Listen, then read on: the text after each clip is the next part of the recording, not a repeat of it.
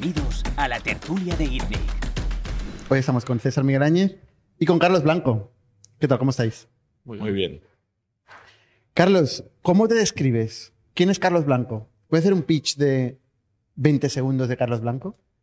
Muy bien, pues bueno, yo me describo como un emprendedor e inversor, eh, hijo de taxista y señora de limpieza, con lo cual en mi caso no había dinero, ya que buscarse la vida desde pequeño, que monta su primer negocio ilegal, por cierto, con 13 años, y que desde los 50 es una persona regulada por la CNMV que no puede decir nada casi sin pedir permiso. Pero acércate un poco al micro. Ok, porque- acercaré por- más el micro. ¿Por, por qué era, por qué era ilegal el negocio? O sea, ya lo contaste seguramente en el podcast que hiciste en ITNIC, pero no me acuerdo. Eh, venta de cromos en el mercadillo San Antonio y había gente que pagaba licencia, tenía su puesto legal y pagaba por la licencia. Yo me metí entre el metro y ese puesto a vender los mismos cromos de forma más barata, eh, mejor ubicación y sin pagar impuestos. Vale. Hasta que pacté con el tío legal, que los vendi- eh, la lo típico de la política de fijación de precios, esta que hace todo el mundo, ¿vale? Pues ya me tocó pactarla con 14 años. Y esto ha prescrito. Sí, claro, he escrito mucho. Oye, eh, la, la novedad eh, de, de estas dos últimas semanas es que habéis lanzado un nuevo fondo, ¿no? O sea, hoy, hoy se te conoce más por ser inversor. Igual antes era más la faceta emprendedora, hoy eres más inversor, ¿no? Sí, yo creo que sigo siendo, sigo siendo emprendedor y me considero emprendedor de espíritu y montar un fondo es exactamente lo mismo que un emprendimiento. Yo tengo que hacer fundraising también con inversores, tengo que gestionar un equipo, liderar un equipo, hacer cambios de equipo, decidir una estrategia, llevar un día a día. Es decir, es exactamente igual, solo que mis clientes, tengo dos tipos de clientes, el cliente inversor y el cliente emprendedor. Con los dos tengo que hacer dos estrategias distintas, como si fuera un marketplace casi, ¿vale? Que trabajas la oferta y la demanda, pues algo parecido. Entonces, al final, eso es ser emprendedor. ¿vale? Yo me considero emprendedor, un emprendedor que desde, desde hace pues, pues más, de, más de 15 años gana dinero con sus startups, que primero decidió ser Business Angel, que como Business Angel invierto en 110 compañías, Fui el primer inversor en compañías como Globo, como Goy, como Meller, como Deporvilas, Cantox, Habitísimo, unas cuantas más, y que decide invertir al principio como diversificación de lo que gano aquí, pues meto una parte allí, ¿vale? Y luego esa evolución de, de cuando ya vendo una empresa por varias decenas de millones, ya tengo más dinero, pues decido evolucionar de Business Angel a Venture Capital y ahí es cuando en el 2017 finales fundó Encomenda, lanzó el fondo 1 y ya no invertía 20, 30, 40, 50 mil euros startups. Empecé a invertir ya pues de, de 100 mil a un millón y medio en cada compañía. Cambio, hice lo mismo con un cero más. Yo cuando los inversores me dicen que, que son emprendedores, yo siempre pienso, a veces, no lo, a veces lo digo, a veces no, pero normalmente pienso que es que no se acuerdan lo que era ser emprendedor. ¿no? Pues no es lo mismo tener un evento de fundraising una vez cada cinco años, hacer un cuatro, cinco, seis, siete inversiones al año, ¿no? tener un, que, que, estar ahí todo el día picando piedra en la trinchera para Eh. conseguir clientes, construir productos. Es otro ritmo, ¿no? Al final. El Totalmente ritmo- de acuerdo. el ritmo es totalmente O sea, diferente. No te lo voy a negar, ¿vale? Y por eso con 55 años decido ser inversor, tío. Vale, vale, vale. De Es 30 otro años, tema. ¿vale? Para estar en el barro y comiendo la mierda, ¿vale? Es decir, yo ya he comido mucha mierda, ¿vale? Entonces ahora yo prefiero estar en tu board. Eso me parece mejor. Y- Esa explicación pero me parece eso mejor. no quita que yo en mentalidad sea emprendedor. La ventaja es que el día que el emprendedor tiene un problema, me ha pasado ayer a las ocho y media de la mañana, me dimite un CEO de una participada y automáticamente el COO me llama por teléfono para decir acaba de dimitir el CEO de forma irrevocable, fafarrancho de combate, ahí tengo que ponerme gorro emprendedor. Ahí no puedo pensar como inversor, números, matemáticas, Excel, métricas, crecimientos, TAMS, no, no. Bueno, vamos a solucionar el problema. Entonces, ¿Cómo, eh, cómo lo arreglasteis?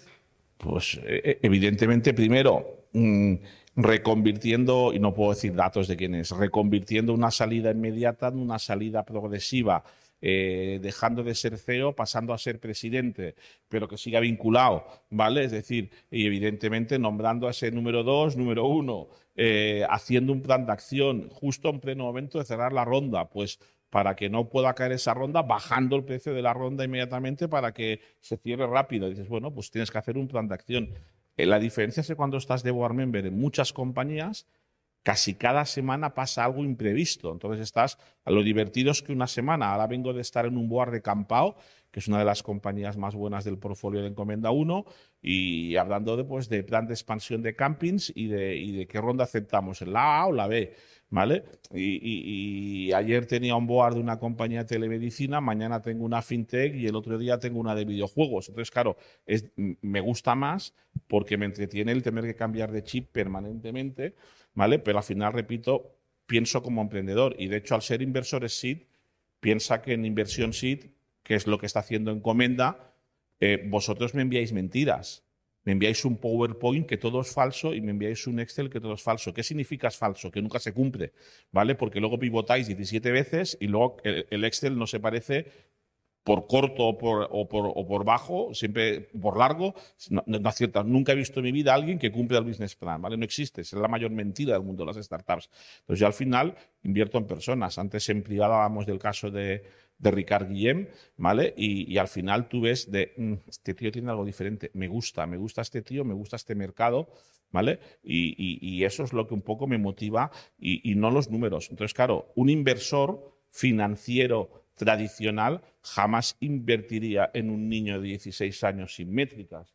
Yo puedo llegar a hacer esta locura. Empecé a negociar cuando tenía 16 e invertí cuando tenía 17. Y ahora la compañía va espectacularmente bien. ¿Vale? Entonces, yo, porque pienso como emprendedor, lo puedo hacer. Falca, eh, este caso lo vamos a contar el lunes que viene en el podcast de Index, una historia increíble. Estuvo aquí picheando. Eh, Ricardo, no invertimos, ya nos equivocamos. Eh, porque realmente el, el, emprendedor, por, por, mucho que era muy joven en aquel momento, supo encontrar el camino y tenía un drive, tiene un drive espectacular. Contaremos la historia el lunes. Eh, y yo me pregunto, ¿no te explota un poco la cabeza estando en tantas cosas? ¿cómo, ¿Cómo es tu día a día? Yo recuerdo una comida eh, que tuvimos una vez con Jordi, que toda la comida llevabas un pinganillo. Y Jordi yo no Tú pensabas que estaba escuchando la radio o algo. No, sé, no te dijimos nada. Digo, no vamos a decir nada. Con el pinganillo, él sabrá, él sabrá porque lleva un pinganillo todo el rato. Y de golpe, pues yo qué sé, estábamos en el segundo plato y empiezas a hablar solo y dices, ¿qué invierto? Que sí, que invierto, que invierto. Empiezas a decir esto, ¿no? Y Jordi nos miraba y ¿por qué le pasa? Y resulta que todo el rato había estado en una especie de board o en un comité de inversión, no sé exactamente dónde. ¿Eso lo haces muy a menudo? Bueno, al final yo sé que aquí sois pocas mujeres, he contado viendo un poco, mirando así a bote pronto, no, no sé, cinco, debe ser que Nini no nos gusta. No, diez, hay, algún, hay dos o tres juntas, pero igual hay diez. Pues Vosotras decís ¿eh? que soy un hombre capaz de hacer dos o tres cosas a la vez, me lo vais a negar, ¿vale? Me lo vais a negar pero yo he sido capaz, tengo tres hijos, he sido padre soltero durante nueve años, es decir, custodia total, y yo una etapa, mis hijos eran muy caprichosos, error mío mal mimarlos, y llegó un día que tuve que hacer tres comidas distintas. Yo estaba en el fuego con tres sartenes distintas, con tres comidas distintos, a ritmos de cocción distintos. Y en un comité de inversión. Y, yo he estado a la vez en dos boards, dos comités de dirección de una empresa, con un pinganillo en una, con otro pinganillo en otra, con el iPad en uno, con el móvil en otro, atento a las dos conversaciones y las dos silenciadas, y cuando tenía que intervenir en una, conmutaba para poder hablar, hablaba y seguía en el otro pinganillo atento a las dos, ¿vale? Siempre voy con, con, con dos, eh, con dos cascos normalmente para, porque me puede ocurrir que, se solapen cosas y, y no puedas delegar o, sean las dos urgentes. Yo intento coordinar agenda, pero hay veces que es imposible. Soy capaz de estar en dos horas. La gente de oficina se me enfada. Eh, la gente que vive cerca mío se me enfada porque dice, no, tío, al final es cierto, no puedes tener el 100% de atención en él. Si estás en, dos a la vez, a lo mejor tienes un 80 en los dos, pero puedes tener un 80 en los dos, es un 160 de atención. Entonces, claro, no es rendimiento 100, no, pero se puede conseguir un rendimiento 80 y si tú das un rendimiento por encima de la media, el otro a lo mejor ni se va a dar cuenta. Yo flipo, yo soy totalmente incapaz. Y de hecho, bueno, tú esto lo has llevado a que tienes actualmente una incubadora, una aceleradora, un fondo de inversión y seguro que aparte proyectos propios que haces por, por tu lado. Bueno, en mi caso es fácil, lo he dicho antes, me he definido como emprendedor y como inversor. Mi lado emprendedor lo gestiono a través de Núcleo que nació como Venture Builder en el 2016 y donde hemos construido startups desde cero. El caso más exitoso es HostFi, pero luego tenemos también Games for a Living que va súper bien, es una GameFi de blockchain que va espectacular. Eh, tenemos el caso de Quintay, una fintech que va muy bien, profe.com, una tech que va muy bien. Luego hemos creado una división de educación donde, donde lanzamos en su día, ya hace cuatro o cinco años, Nucleo School, que ya factura 6 millones de euros al año en máster, 2.000 alumnos, eh, campus en Barcelona, Madrid y México, y que ahora justo lanzamos un nuevo negocio de educación que es Nucleo Founders, que es una escuela de emprendedores. O sea, hacemos un vertical específico, no formato máster, cuatro meses, tres días a la semana, tres horas al día, porque es un emprendedor, no lo puede hacer, ¿vale? Sino más un formato con acompañamiento muy específico a lo que un emprendedor necesita para hacer un deck, negociar una ronda, gestionar un pasto socios fundacional, eh, cómo lanza el MVP, o sea, todo, todo lo que un emprendedor necesita saber. En una etapa inicial empezamos en Tech Entrepreneurs, pero nuestro objetivo es incluso ir a todo tipo de emprendedores, no solo a los digitales, y para ello lanzamos Nucleo Founders y el, te voy a dar una primicia, el mes de enero también lanzaremos Nucleo Learning para hacer una parte de skills, habilidades, no máster, sino algo que aquí sí que hay muchos más, no somos novedosos, somos uno más de los muchos que hay en e-learning, pero al final vemos que el mercado educativo es un mercado muy bueno. Nosotros estamos tirando actualmente una red eh, al mar muy potente, buscando lancostas y buscando, y buscando digamos, eh, eh, bogavantes. Pero claro, pescamos mucho rape, mucha merluza y mucho pescadito frito que, que tiramos al mar o lo tiramos a la basura. Hostia, vale, muy bien, vamos a seguir yendo a por langostas y bogavantes, pero vamos a intentar hacer dinero con el rap, la merluza y los pescaditos fitos, que también son negocio.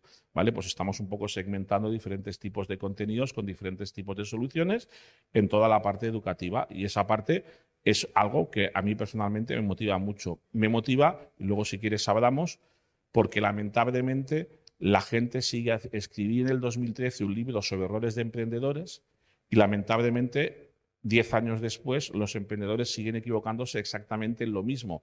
Lo que ha cambiado es que hay Second Time Entrepreneurs, que estos aprendemos y nos equivocamos menos y acertamos más. Pero el emprendedor novato sigue cometiendo los mismos errores en selección de socios, en pacto de socios, en focalización en, en producto, etcétera, etcétera, que cometíamos los novatos antes. Entonces, bueno, creo que la parte formativa todos tenemos que poner nuestro granito de arena.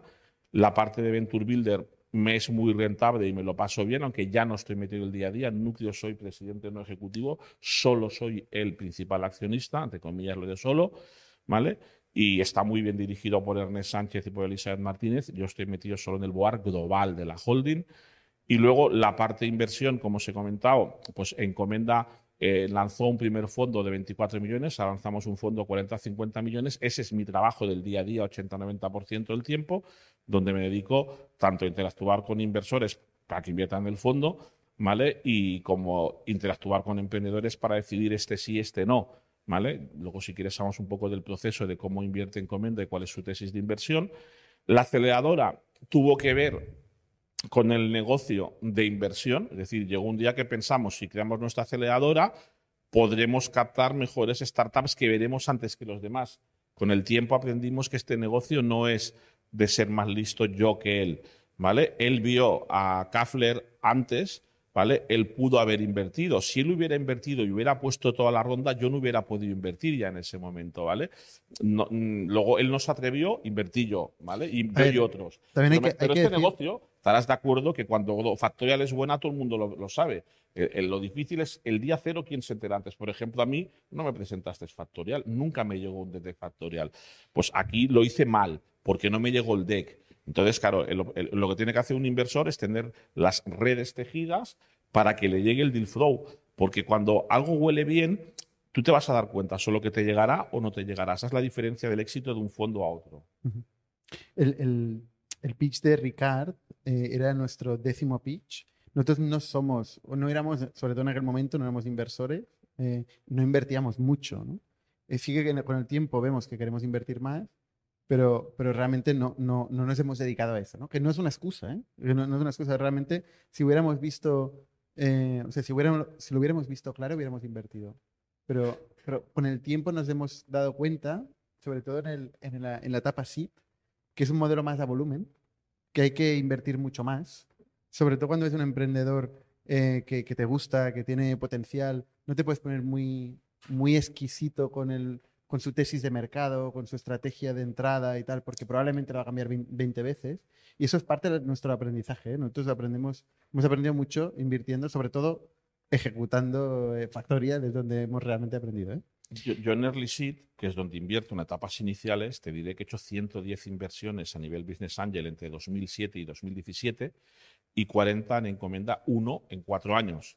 En encomenda 2, en 3, 4 años que a hacer 50 inversiones. Es una barbaridad. Y eso confirma lo que estás diciendo tú, que este negocio va, si invertimos en SEED, si yo fuera un growth, esa no sería mi estrategia. Siendo un fondo SEED, mi estrategia lo que va a hacer es primer ticket inicial entre 100 y 300 mil en muchas compañías, luego veo la evolución de esas compañías y luego acabo poniendo en el fondo 2, 2, 3 millones de euros a las mejores compañías. En el fondo 1 le he puesto uno, uno y medio a las mejores compañías, a las 4 o 5 mejores. Entonces yo creo que la tesis de diversificación es clave del éxito. ¿Por qué? Porque el día cero, si yo catalogara cada bola como bola eh, verde, azul y amarilla, por no decir roja, porque yo no invierto si sé que es bola roja, eh, y digo, ah, estas son las que más me gustan, me gustan ellos tres más, luego me gustan ellos tres y el del gorro, y luego me gustan estos tres. La estadística dice, mi estadística de 150 inversiones, que soy la persona que ha invertido en más compañías distintas en España, la estadística dice que de las bolas principales acaban siendo un 20% de mis éxitos. O sea, si yo tomo el top 10 de éxitos, hay dos bolas verdes, hay cuatro bolas azules y cuatro bolas amarillas. Y dices, coño, ¿eso qué significa? Que el día cero, cuando vino Globo, y yo le invertí en un evento como este, vino un chaval diciendo, me acaban de abandonar mis co-founders, estoy solo, el pitch decía que tenía que presentar si tengo co-founder, ¿qué hago? ¿Sigo o no sigo? Así empezó el pitch. ¿Este era Oscar? Voy con retraso. ¿Este era Oscar Pierre? Sí, sí, Oscar Pierre. Sí, sí. El, Globo tiene dos co-founders. Globo tiene dos que dimitieron las semanas antes de lanzar Globo al mercado. Y lógicamente, por incumplimiento de pacto de socios, Oscar logró recomprar. De hecho, al principio Oscar ni pensó en recomprar. Y cuando él entró en Conector, dije, oye, ¿No has comprado las acciones todavía? No, no saques la app. Retrasamos el lanzamiento de la app para que él se sienta, pero que no, que les vas a regalar un 30 y un 30 de la empresa a dos tíos que te han dimitido antes de empezar, han estado un mes y tres meses en la empresa, no has llegado a lanzar el MVP. ¿Cómo le vas a dejar un 30% de mesa a cada uno?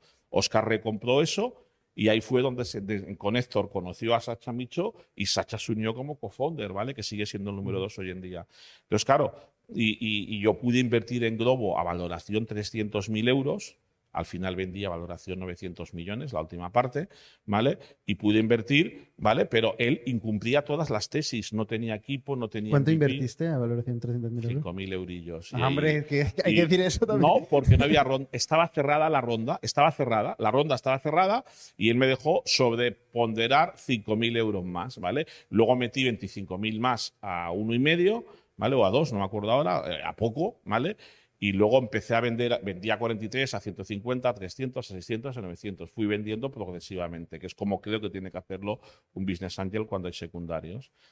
Pero lo que quiero decir es que ese chico, al final, incumplía todo y te la juegas. Igual que me la jugué en Jaiza Canosa, que me vino de Goy, Forbes 30 y que ahora factura su empresa pues, 50, 60 millones de euros en logística y el día cero me habló de una startup para traer chorizos desde Galicia a Madrid, ¿vale? Es decir, y sí, un BlaBlaCar de transporte de mercancías y al final el negocio vino en algo completamente distinto. Pero cuando yo conocí a Yaiza, digo, esta chica es muy lista y vende bien, la va a clavar. No sé si la va a clavar en esta startup, en la siguiente o en la siguiente, pero yo quiero estar al lado de ella, ¿vale? Entonces muchas veces... ¿qué, ¿Qué tiene que tener un emprendedor, emprendedora para que te guste?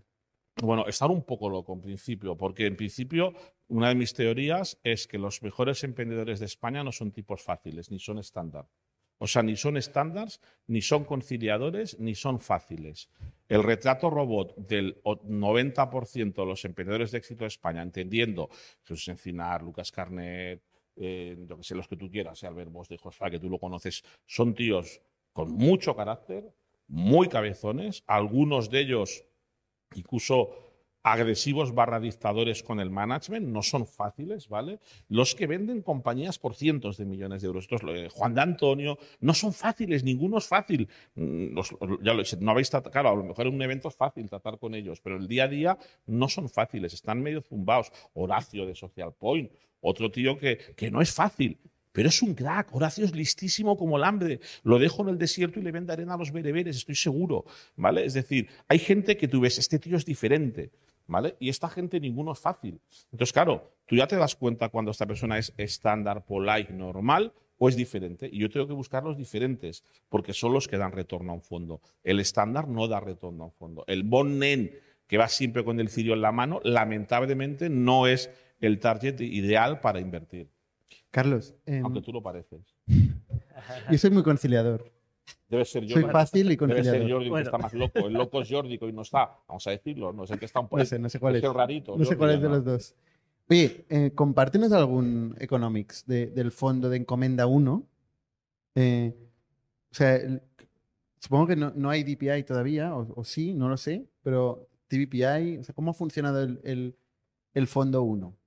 En Bueno, términos de Primero, por explicar a la audiencia, ¿vale? Un inversor invierte sabiendo que un inversor en etapas iniciales asume que un 40, 50, 60% de sus inversiones le van a salir mal. Y el día cero nos tenemos que creer que esa compañía como mínimo va a multiplicar por 10, porque de cada 10 sale una o dos muy buenas. Y de cada 10 pueden salir dos o tres buenas y salen cinco, seis malas. Esa es nuestra estadística. Entonces, eso es que tenéis que entender porque la gente no siempre lo tiene claro. Entonces, si nosotros acertamos una, dos muy buenas de cada 10, entendiendo muy buenas para mí, pues es de un retorno de 6x para arriba. ¿Vale? Buenas, un retorno de 2 a 5x, ¿vale? Si yo cumplo esos datos medios, un fondo normal puede estar dando una TIR, que es el rendimiento anual que al final recibe el inversor, en torno al 20-25% de beneficio anual, pues buen retorno, más que la bolsa, más que un piso, etcétera, etcétera. ¿Vale? Eso significa que un fondo debería multiplicarse por 3, algo, 3, 3, poco, para dar ese retorno del 20-25. ¿Vale? Entonces, un fondo bueno se considera, para- en España, fondos que hayan dado por encima del 3X, hay pocos. ¿eh? Con el 3X estás en el primer cuartil, o sea, en el tercio de mejores fondos, ¿vale? Yo, con lo que ya es la etapa que ya puedo tener métricas, que es la que invertí 2007-2017, ya cash on cash he cobrado 3,2x, cobrado. Pero Encomenda 1, ¿eh? no, encomienda cero. Lo que yo invertí como No, no, no, pero es, que es diferente como dices. no me ha dado tiempo porque encomienda uno me quedan tres años de desinversión. Te puede contar esta historia de aquí tres años. Ahora te puedo contar que el valor del activo está en 2x, pero aún no hemos desinvertido. Campao sigue creciendo a 3x O cada sea, el año. valor en libros hoy, El valor Encomenda con la uno. última ronda está cercano, con las últimas rondas de cada compañía cercano a 2x, que es muy bueno en un fondo SID, ¿vale? Es muy bueno en un fondo SID que le quedan tres años todavía para desinvertir. ¿cuántas compañías han muerto? Muy pocas, o sea, menos de 10. Tendrían que haber muerto por nuestras estadísticas un 40-45% a estas alturas y eso me huele mal. Me huele mal porque significa que hemos sido conservadores. O sea, si hubiéramos sido más kamikazes o más locos, deberíamos tener más muertas. ¿Cuáles son las tres mejores? Eh, Campao, Kobe y Erudit. ¿Eudit? Erudit, No la conozco. una compañía de HR que está en Estados Unidos. No quiero decir nada Hostia, pues porque debería conocerla. deberías conocerlo. No sé, bueno que no la conozco. Última ronda, unas pocas decenas de millones de valoración, que hacen- enfocada en el mercado americano. Son los que hacen AI, ¿no? Encima de datos Sí. de chat. Sí, no compite con Factorial, tranquilo. Pero es de HR Tech, es un HR Tech. Oye, ¿qué, qué ha pasado con el, con el... Igual nos podéis comprar, como tienen mucha pasta, si nos dan un 10%, Entonces ya te hacemos del si fondo. nos dan un 10% Factorial, igual podemos hablar, ¿vale? Oye, ¿qué ha pasado con el management de Encomenda 1? Que en el Encomenda- Encomenda 2 es diferente, ¿no? Ha cambiado el equipo. Bueno, Encomenda 1 la fundamos cinco personas, había cinco consejeros, cinco personas en comité de inversión y cinco personas en el equipo inicial. De esas cinco personas, de los cinco consejeros, cuatro están en Encomienda 2. De los cinco de comité de inversión, cuatro están en Encomienda 2. Y de los cinco del equipo inicial, cuatro están en Encomienda 2. Entonces, somos un fondo evidentemente continuista. ¿Vale? Entonces, en ese aspecto, eh, lo que se ha incorporado es Mercé como segundo abono, Mercetel, que estaba en Eco Capital. Hemos comprado en Eco Capital y la hemos juntado con, con Encomienda y con la marca Encomienda.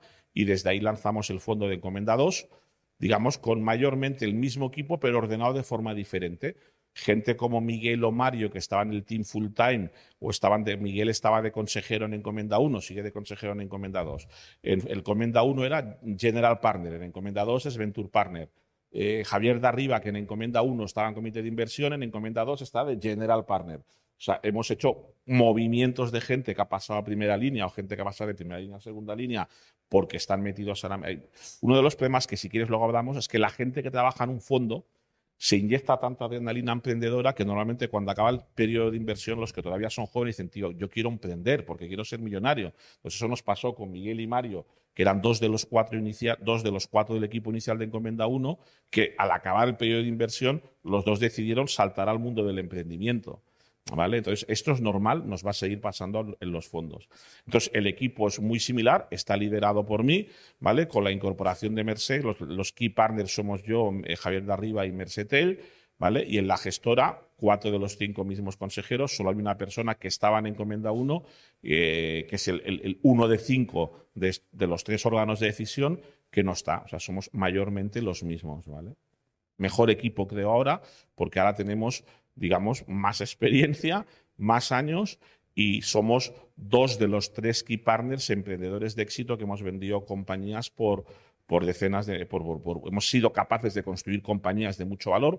Mi socio Javier fundó UserZoom y él vendió a valoración 800 millones, ¿vale? Es decir... Ha estado en el podcast de INNIC se medio jubiló y yo rescaté su dedicación a ser gestión patrimonial y que se aburría. Te aburres, vente aquí a Encomienda, te aburrirás menos, ¿vale? Y Javier es un crack, estoy súper contento porque en Encomienda 1 las preguntas quisquillosas que hace un emprendedor solo las hacía yo. Ahora me puedo relajar porque sé que tengo un tío muy, muy bueno como emprendedor, con mucha visión internacional, que va a hacer las mismas preguntas tocapelotas que las hacemos no para tocaros las pelotas, con perdón, sino para ver si sois hábiles respondiendo, para ver si habéis trabajado vuestro business plan. O sea, no las hacemos por deporte profesional tocar las pelotas, lo hacemos para ver cuánto, sabes tu competencia. O sea, que un emprendedor de HR Tech no conozca a Erudit y dices, hostia, este tío me, me despista un poco, ¿vale? Broma, broma. Oye. Él la conoce. ¿eh? Yo, te he visto que, te has metido un poco en todo, ¿no? has hecho blockchain, ¿eh? has, ¿no? Has estado, has ¿llamadas Nucleo Labs o...? Bueno, yo... Has hecho, has hecho, se te has metido en todos los mercados y todos los trends, ¿no? Es que tenemos que hacerlo. Es decir, si yo tengo un negocio que es una incubadora o un negocio que es un fondo, tengo que irme al mix del mercado. Yo lo que hago, fíjate, en Encomienda 1, uno de los reports que enseñábamos a los inversores era el volumen de inversión del total de inversión en Europa va a estos verticales. Nuestro mapa final del fondo ha ido a estos verticales. Tratamos de enseñar a nuestros inversores que nos hemos ido al mix del mercado. Si tú sabes que el mercado está yendo bien, ¿vale? Yo no es muy arriesgado que yo decida ir contra mercado. ¿Por qué? Porque entonces mis compañías no encontrarán inversores en las rondas A, B y C. Yo tengo que invertir como SID en aquello que quiere el mercado de Venture Capital Growth. Y tengo que estar permanentemente analizando los movimientos y cambios del growth, porque si de repente el growth ya no se pone de moda marketplace, que todavía no ha ocurrido, el día que ocurra, yo tendré que frenar inversión en marketplace. Ahora está de moda, se puso de moda en 21-22 el tech. En el segundo tramo, nosotros en Encomienda 1, cuando llevamos 30 inversiones, no teníamos el tech ni el tech. ¿Qué hicimos en las 10 últimas?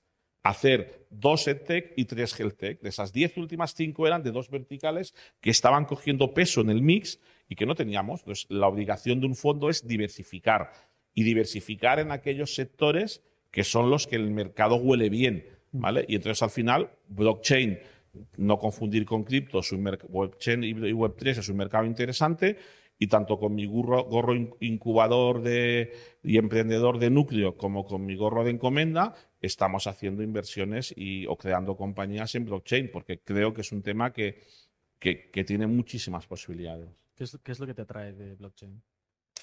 Bueno, lo que me atrae de blockchain. Mira, me atrae de blockchain realmente la algorítmica descentralizada que hay por detrás, vinculada a activos emocionales o reales. ¿Vale? Es decir, me cuesta creer en que alguien lance un criptoactivo exclusivamente enfocado en la especulación financiera, exclusivamente. Ese me va a costar. Si es un activo vinculado incluso a algo emocional, pongo el ejemplo del fan token de un club de fútbol, o como le decía él a él, el fan token de, de Ignic, que se lo invente, ¿vale? Y que eso dé derecho a que podéis entrar, vender, que podéis entrar, que no sé qué, que tenéis un fast track para que inviertan y os reunís entonces con él una hora, no sé, me lo invento, ¿vale? Pues cualquier activo valor emocional o valor real, te pongo ejemplo de las dos primeras que ha montado Núcleo vinculadas a blockchain, unas Games for a Living, es una compañía de videojuegos liderada por Manel Sort, ex CEO de King en, España, que se jubiló también porque vendieron por 2.550 millones y se jubiló a gestión patrimonial y de golpe decidió cofundar esta compañía y nos invitó a Núcleo a cofundarla juntos. Pues, eh, y que tiene un equipazo. Hemos fichado al founder de Electronic Arts que está trabajando part-time con nosotros, el tío, un tío de 60 y muchos, casi 70, y que es el que además lo que nos ha presentado nuestros inversores últimos que han entrado, que son los founders de Supercell. Eh, Ilka, que es otro de los tíos cracks en videojuegos a nivel mundial. Tenemos un super equipo en emprendedores y en inversores. Y, esta, claro, ¿qué ha hecho de especial? Todas las plataformas de videojuegos tienen el Virtual Coin. Todos habéis jugado al Virtual Coin. Y si habéis jugado a Social Games, las plataformas de Social Games os dan free Virtual Coins. Y si tú eres malo, te los acabas. Y si quieres seguir jugando o quieres una ventaja especial, has de pagar. Modelo freemium del mundo de los Social Games. Vale. ¿Cuál es lo malo de la gente que era muy bueno en Social Games? En Social Games, que acumulaba tokens y no los podía cambiar a dinero. Si tú utilizas un token como moneda de un videojuego, la ventaja que tienes es la liquidez de que ese virtual, puedes convertir moneda en virtual coin y puedes volver a convertir el virtual coin en moneda en un marketplace. Entonces, todo el tema de GameFi, que se lo inventaron los americanos, evidentemente, y que nosotros hemos copiado, la diferencia es que en Estados Unidos hicieron un montón de empresas con videojuegos de calidad media y mala, con muy bien hecho el blockchain. Nosotros somos, estamos haciendo videojuegos AAA, quien entienda de videojuegos sabrá lo que es, videojuegos muy buenos, con calidad videojuegos top, ¿vale? Con gente muy top en arte y en programación de videojuegos, pero con un criptoactivo que quien quiera busque en Google cotización GEFAL, ¿vale? Cotización dólar GEFAL, os invito a que lo hagáis ahora, ¿vale? Todos sabréis que el último año el mercado de criptoactivos ha sido bastante irregular, con tendencia a la baja. Si alguien se aburre, que mire cotización GEFAL y que mire analistas. Bitcoin, Bitcoin ha subido un 30% este año. Vale, nosotros un 800. Correcto. Y, y Dogecoin también subió un 3.000%. en algún momento. Ok, la diferencia es que no está subida, es así. Pam, pam, pam, pam, pam, pam, pam. Lanzamos un juego nuevo, se sube un poquito más, luego se regula. Estamos, no ha habido ningún es efecto como- J, que es lo peligroso en, en coins, en, en tokens, es las curvas J. Las curvas J hacen así y luego cae ese token. No, no es nuestra estrategia y estamos sabiendo controlar ese crecimiento. Y hay métodos lo sabrás si eres experto en blockchain, con market makers, con diferentes métodos, para incluso nosotros provocar la bajada del valor para que suba lentamente, que es nuestro objetivo.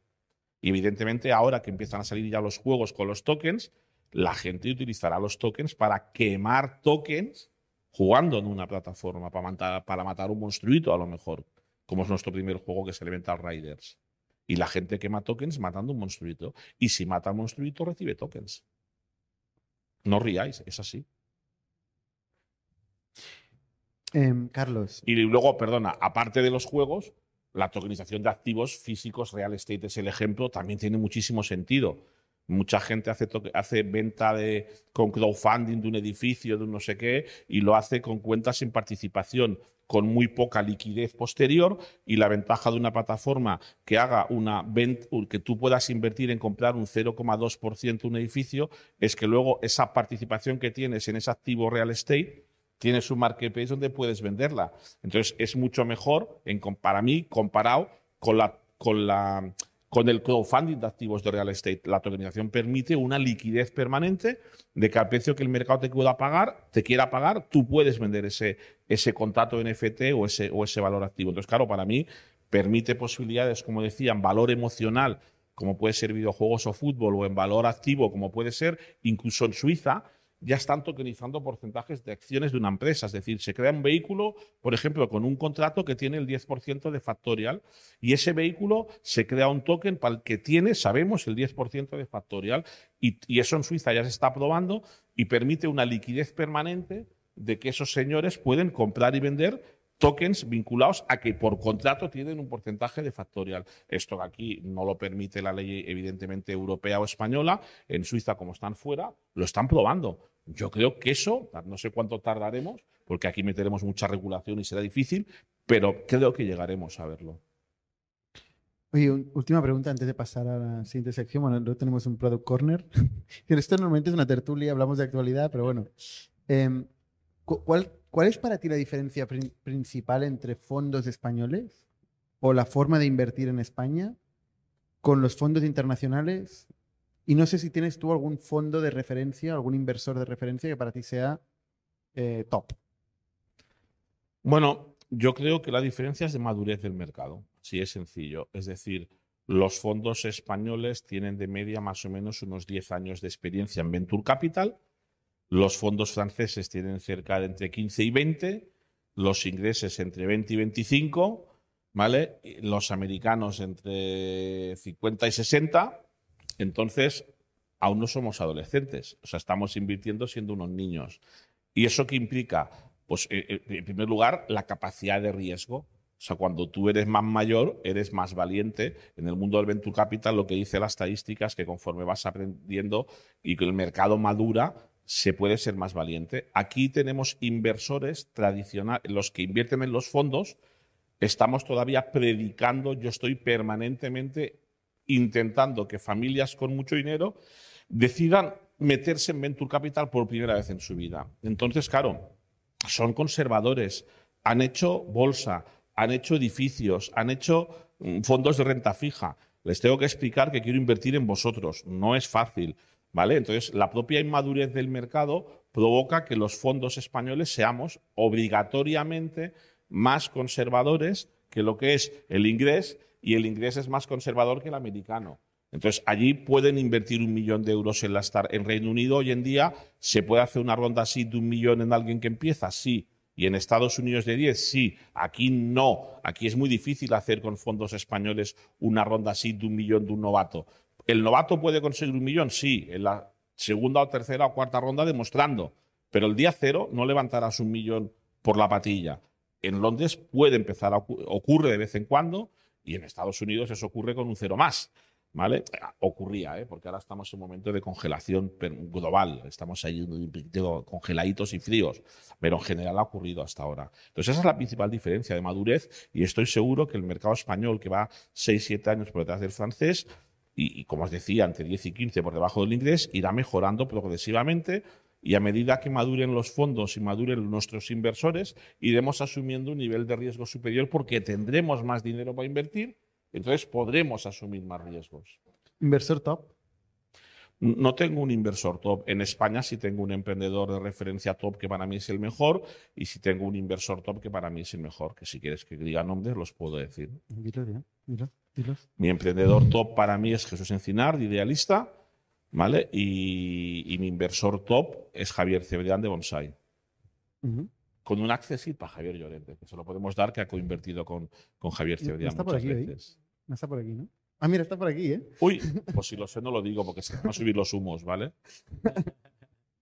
Javier Llorente es el gran bueno, porque era un copión, era un follower de Cebrián, se dio cuenta que Cebrián, digo, voy a, a este hay que seguirle, y se fue de follower del Cebrián y a todo lo que iba al Cebrián, o al revés, igual, igual me contará él que no, que era al revés, que yo era el primero en decir que sí, pero el Cebrián era el que tenía la pasta y yo metía poco y él metía mucho, igual es al revés, ya me lo contará luego. Luego, le pasaremos el micro. Oye, internacional no, ¿eh? Yo, yo, sí te tengo que decir la diferencia entre fondos españoles e internacionales. Em, los fondos internacionales que hemos conocido nosotros han tenido una tesis fuerte del futuro. Han, creído eh, en un sector o, ya antes incluso hablar con nosotros a veces, ya tenían opinión sobre lo que iba a pasar en, nuestro espacio, habían visto muchas cosas y estaban buscando proactivamente una solución a un problema. Eh, eso es lo que nos ha pasado a nosotros con CRV, por ejemplo. Eh, en el caso de Creandum también fue un poco parecido, ¿no? Y gente que está muy dispuesta a apostar, apostar incluso mucho dinero, mucho riesgo, como tú decías, en el largo plazo. ¿no? Es porque su mercado, ellos tienen más data, con lo cual ellos saben más lo que está pasando y tienen más dinero, con lo cual pueden arriesgar más. Pasan las dos cosas. Esa madurez provoca tener más data Ellos tienen más información de primera mano de las tendencias que están pasando entre pasillos antes de que se publiquen. Yo me entero cuando se publica N meses después. Él lo está viendo en real time, es diferente. Ujú. Puede ser. Tú, César, no sé si tienes experiencia picheando españoles e internacionales o fuiste directamente internacionales. Em, nosotros hicimos los dos. Em, probamos por aquí por España y, y probamos en eh, sobre todo Alemania y Reino Unido. Eh, y es verdad que o sea, en cuanto a valoraciones es directamente el doble de lo que te pueden ofrecer aquí en, en España. Pero eso tiene una explicación, porque están acostumbradas a startups alemanas que los costes son el doble. Ujú. Entonces, el coste de un developer, de un marketingiano o de un support center es el doble allí. Por eso creo que tenemos una oportunidad en España y una ventaja competitiva que podemos ser capaces de crear startups globales como Factorial, que no es una startup local, es una startup que va a varios mercados, o como Holded o como muchas otras, que pueden ir a varios mercados, ¿vale? A costes españoles. Y esto que sí, ojo, al que es trabajador le joderá, lo entiendo, pero eh, a los emprendedores nos da una oportunidad de negocio que con unos costes más moderados podemos atacar mercados globales. Yo no creo que esto le joda al trabajador y de hecho tenemos un montón de gente que viene a Barcelona a vivir por la calidad de vida eh, con sueldo español, pero al final o sea, es, es el diferencial ¿no? entre lo que te cuesta la calidad de vida y el sueldo que tienes. Eh, aquí la calidad de vida, o sea, el, el tener el mismo nivel de calidad de vida es mucho más barato. que Y aquí en tenemos Alemania talento muy bueno en ingeniería y en creatividad.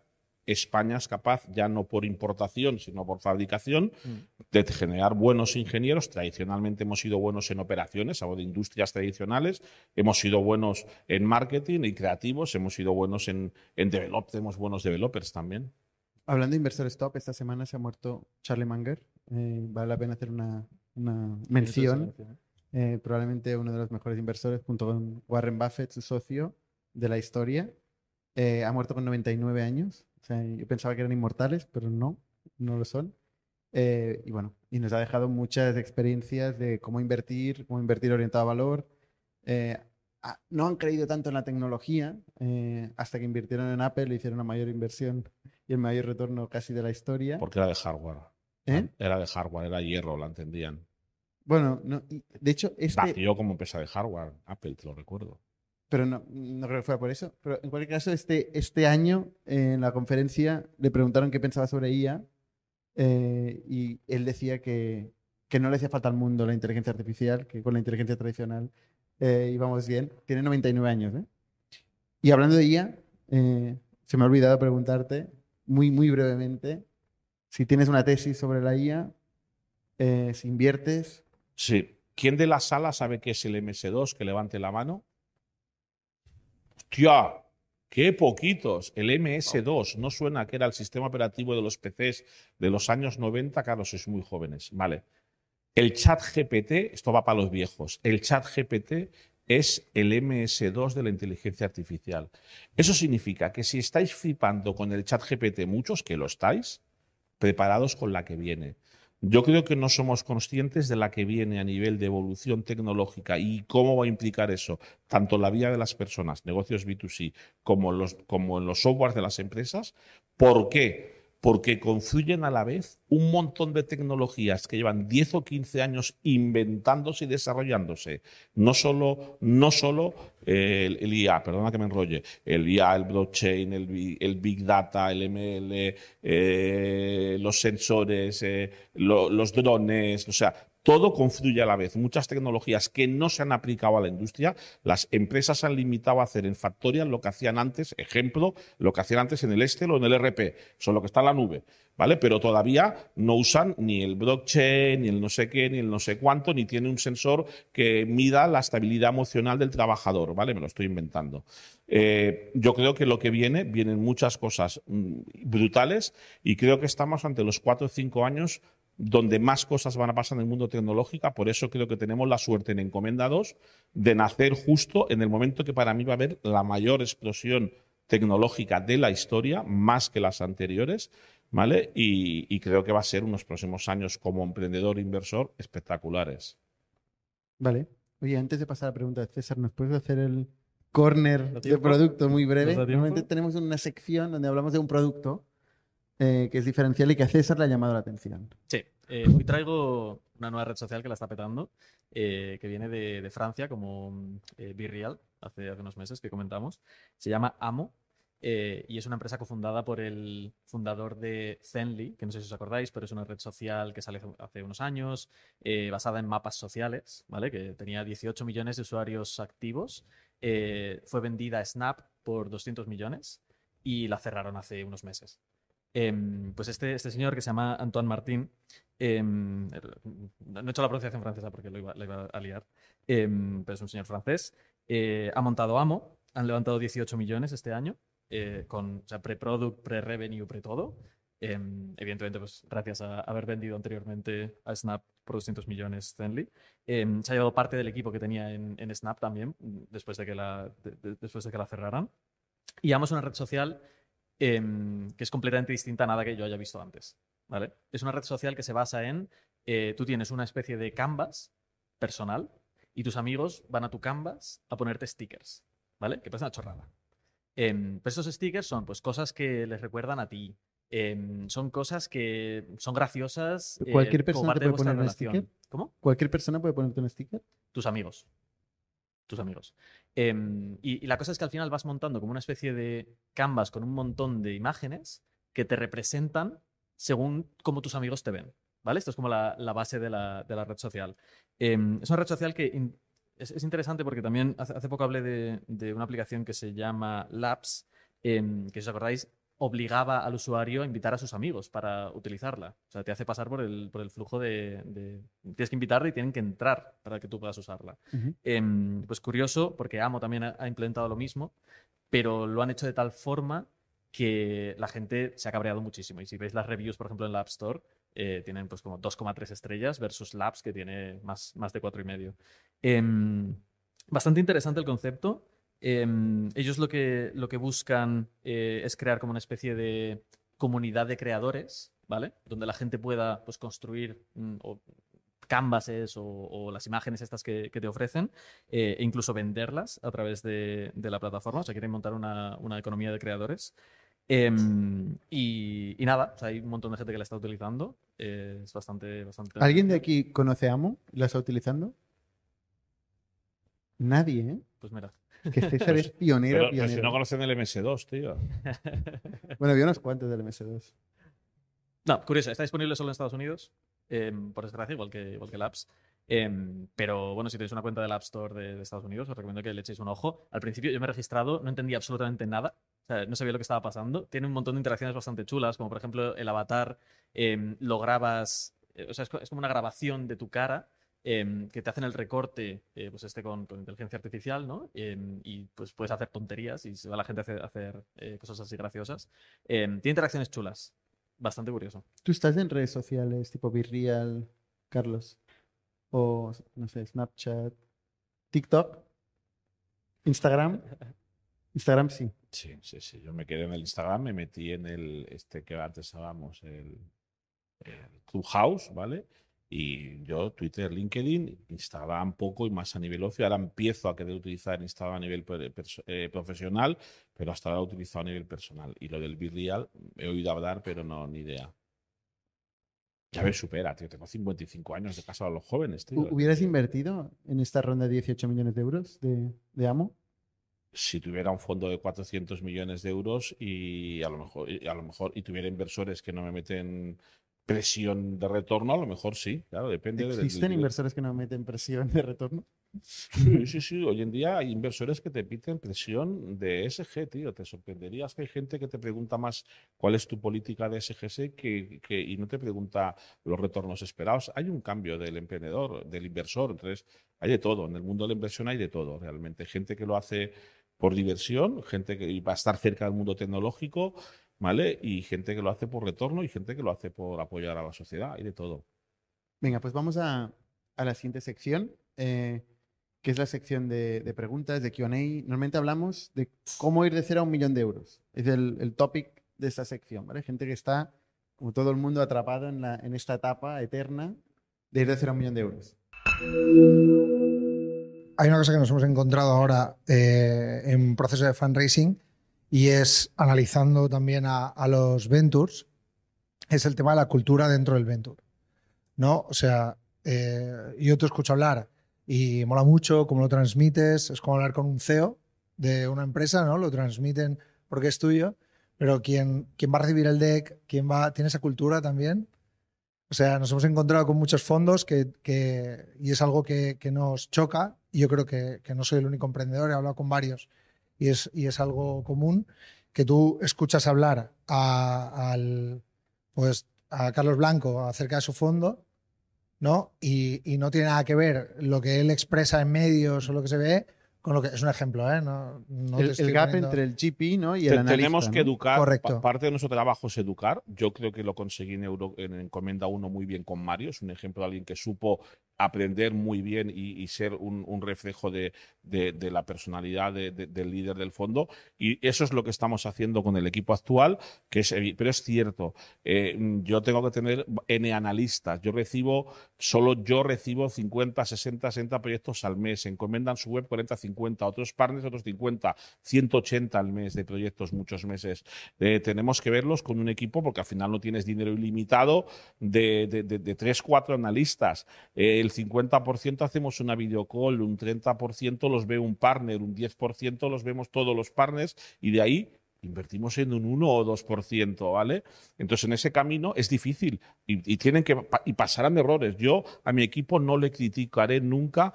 eh, no llegó a los partners esta compañía. Me joderá no haberme enterado que Factorial estaba en ronda. Me, me jode no descubrir que una compañía está en ronda. Acepto que, es imposible y es un proceso de formación. Y en la etapa inicial en un fondo, eso ocurre, que la gente que está en- como primer filtro, ahí la recomendación para mí para eso es que intentes llegar a un partner a través de un amigo. ¿Vale? Pero no un amigo con dudosa reputación, ¿vale? Sino a mí me llama él y me dice, oye, me gusta mucho la startup de él, voy a invertir, ¿quieres coinvertir? Este señor se salta, es tu proyecto, se salta todos los filtros y va directo a reunión de partners. ¿Por qué? Porque Bernat va a coinvertir. Entonces, yo tengo muchos proyectos y mi recomendación siempre es que convenzcas primero a un business angel de reconocimiento y que este señor sea el que te haga la intro con el fondo. Así multiplicas por 10 tus probabilidades. Yo voy a tirar, antes de pasar el micro, voy a tirar una que, que suena muy, muy fan, pero sí que es algo que, que de todo lo que hemos visto, y ahora os voy a colgar una medalla, sobre todo a Francesc, porque es un animal el cabrón. O sea, es brutal. Yo creo que, que hay mucha coherencia y eso sí que nos ha, nos ha gustado mucho desde la, de conocerle y hablar con él. La verdad es que chapó el, el tío. Pasamos que- mucho tiempo. Una cosa que. Es un clon, ¿eh? creo que es importante para la cultura es discutir mucho. ¿no? Y, y las horas de discusión correlacionan mucho con la alineación en la cultura de, de inversión o, de una empresa, ¿eh? Que al final tiene que ver con eso. Una fila más atrás. Ah, vale, ahí, ya ahí. tienen otro micro. Mira, aquí hay otro. Eh. Aprovecharé. Ah, vale, venga. Dispara el, el chico de detrás primero. Sí, sí. Hola, sí. Yo voy a cambiar un poco de tema. Eh, soy Eduard, soy emprendedor y recientemente fundé Feature que es un B2B SaaS para ayudar a la gente de producto a darles más autonomía y a entender qué funcionalidades son realmente importantes o relevantes para sus usuarios. Eh, los tickets son bajos, anuales, entre 1 y 5 mil euros. Por lo tanto, he optado por una estrategia go-to-market más enfocada al marketing, una idea que disteis aquí del tema de los proxies, los descargables. Y también estoy tanteando la parte de mm, community-led growth. Pero tengo dudas aquí. Eh, el tema de crear una comunidad de momento es pequeña y me gustaría saber si tenéis experiencia en qué errores cometer o no cometer, qué aciertos y sobre todo el riesgo este de crear una comunidad pero que va enfocada a hacer demos y vender, ¿no? Que al final, si no lo haces de forma elegante, creo que puede ser incluso contraproducente. Entonces, no sé si tenéis experiencia en este tema y O podéis... sea, hablas de distribución masiva con tickets medios. Necesitas mucho volumen, ¿no? Y cómo hacerlo de forma eh, con un coste marginal bajo por cliente, un CAC bajo, ¿no? ¿Le puedes pasar el micro a dos chicos para el lado? Este chico de aquí. este.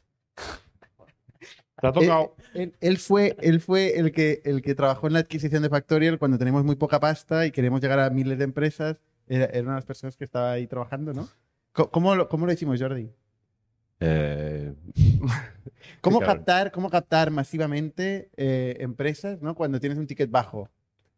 Lo que siempre primero recomiendo es si hay algún competidor parecido a, a- a ti, analizarlo muy bien, entender qué es lo que le funciona para no cometer errores. Y luego nosotros empezamos a crecer mucho a través de tráfico orgánico. Yo venía de una época de comprar y montar muchos proyectos y muchos dominios. Ahí conocí a Carlos Blanco hace muchos años. Hecho, es fan tuyo, Jordi Rubén. ¿eh? ¿Cuántos tenía? Llegué a 210. No es mucho, pero 11.000. joder. Me quedan 8.000 todavía dominios. ¿8.000 dominios te quedan? not bad. Volvemos a la Soy muy captación. coleccionista. ¿eh? Bueno, pues empezamos a- por el canal orgánico, que en su momento era bastante asequible.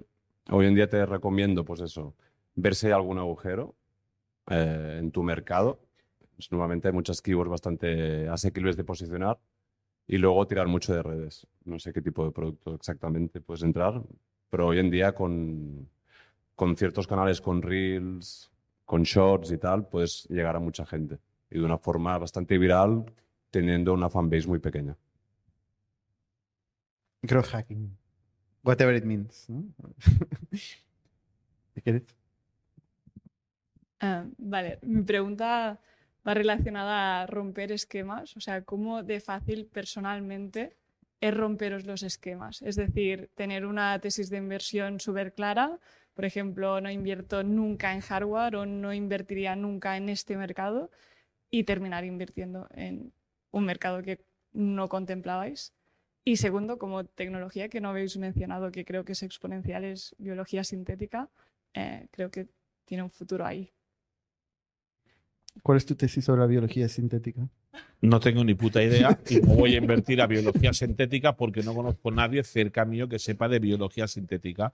Entonces, todo lo que empieza por bio tiene fondos especializados de biotech o biotech, como dicen los yankees, ¿vale? Que son específicos y verticales. Los que estamos en tech no invertimos en biotech. Hay fondos específicos, está Savis, está, eh, está Isios, que son expertos en bio. Entonces, los de tech nos quedamos en el tech, ya nos cuesta el hardware, imagínate las moléculas o los, no, no nos metemos ahí. Entonces hay fondos especializados para este tipo de cosas. Y romper los esquemas, ¿cuál es el mejor método? Manada de ovejas. Es decir, si yo veo otros tres inversores que van e invierten a ese, que se salta la tesis, yo iré, ¿vale? Es decir, muchas veces eh, esto funciona, ¿vale? Porque somos así los inversores y las personas. Entonces, eso es una forma de romper. Al final he visto gente, hostia, no, no es la teoría, pero van un montón. Un ejemplo, ¿eh? la gente no invierte en emprendedores de 17 años sin experiencia que tiene que ir su padre al notario con él. Pero en la primera ronda invertimos un montón de gente muy buena. Invirtió Didagli, invertí yo, invirtió Lorena de Jong, invirtió Telmo Pérez, mucha gente buena. ¿Vale? Entonces, con- hay much- ¿y qué pasa? Que ese efecto manada hizo que al final muchos que estaban en duda, ¡buah! todos dijeron que sí a la vez. ¿Por qué? Efecto manada de ovejas también es el que más ayuda. El ver que otros lo hacen ayuda más a saltarse las normas. Es uno de los temas, ¿vale? También ayuda a meterse una hostia importante, ¿eh? porque si todo el mundo piensa lo mismo, nadie tiene criterio. O sea, es, es muy típico del mundo VC, el Me Too. Hostia, Carlos Blanco ha ido. Yo, yo me la juego muchas veces en ser el primero en decir que sí, ¿vale? Y evidentemente siempre lo hago, pero es que esto es porque veo que el emprendedor es muy listo y me gusta el mercado. Entonces, cada caso es diferente. Yo, cuando, yo, yo mira, de por vila se vendió por 150 millones. No sé si se vendió Xavier Padañones alguna vez aquí Ha a estado hablar o aquí, no. Un crack. Se vendió por 150 millones. La primera ronda fue a 550.000 de valoración. ¿Vale? Yo multipliqué por 132 aquí. Puse 14.000 euros, nunca puse un euro más y saqué 2 millones de euros exactos en esta inversión. ¿Vale? La primera ronda la lideré yo con 14.000 euros. Nadie más tenía narices. Varios inversores han dicho en podcast y en entrevistas que invirtieron en Deporvilas porque yo invertí y como sabía de deportes, presuponieron que como yo era entrenador de fútbol, sabía de deportes, pues entonces invertí. Y yo luego no, yo invertí ahí porque a este tío lo quise fichar medio año antes, lo había entrevistado Pacamón, sabía que era un tío muy bueno en marketing y yo confiaba en él. No invertí por, ni me paré a pensar lo que estaba haciendo. Confiaba en Xavi porque yo había intentado convencer, fichar a este tío. El tío me dijo, no, era el CMO de eDreams. Me dijo, no, dejaré eDreams para emprender. Y luego me lo encuentro emprendiendo. Invertí por confianza en él. Y en cambio, otros invirtieron de follower a mí porque nadie quería invertir. Sus primeros 50, 75 mil euros le costó horrores. En una startup que 10 años después facturaba 20 millones al mes, pero el inicio fue muy duro. Entonces, muchas veces, en mi caso fue algo tan simple como que lo había entrevistado y lo conocía. Entonces, hay mil cosas que pueden provocar que uno rompa el hielo y como siempre, cuando uno conocido rompa el hielo, manado de ovejas. Yo creo que esta pregunta de cómo romper los esquemas es probablemente una de las preguntas más preguntadas en este, en este evento, ¿no? Y, Pero no hay y- una fórmula y matemática. es curioso no porque, es- o sea, ¿cuál es el esquema para romper el esquema? O sea, es, es un oxímoron, ¿no? O sea, precisamente romper el esquema no tiene una receta. Es imposible que te podamos dar una receta para romper el esquema, ¿no? O sea, es- matemáticamente es que no.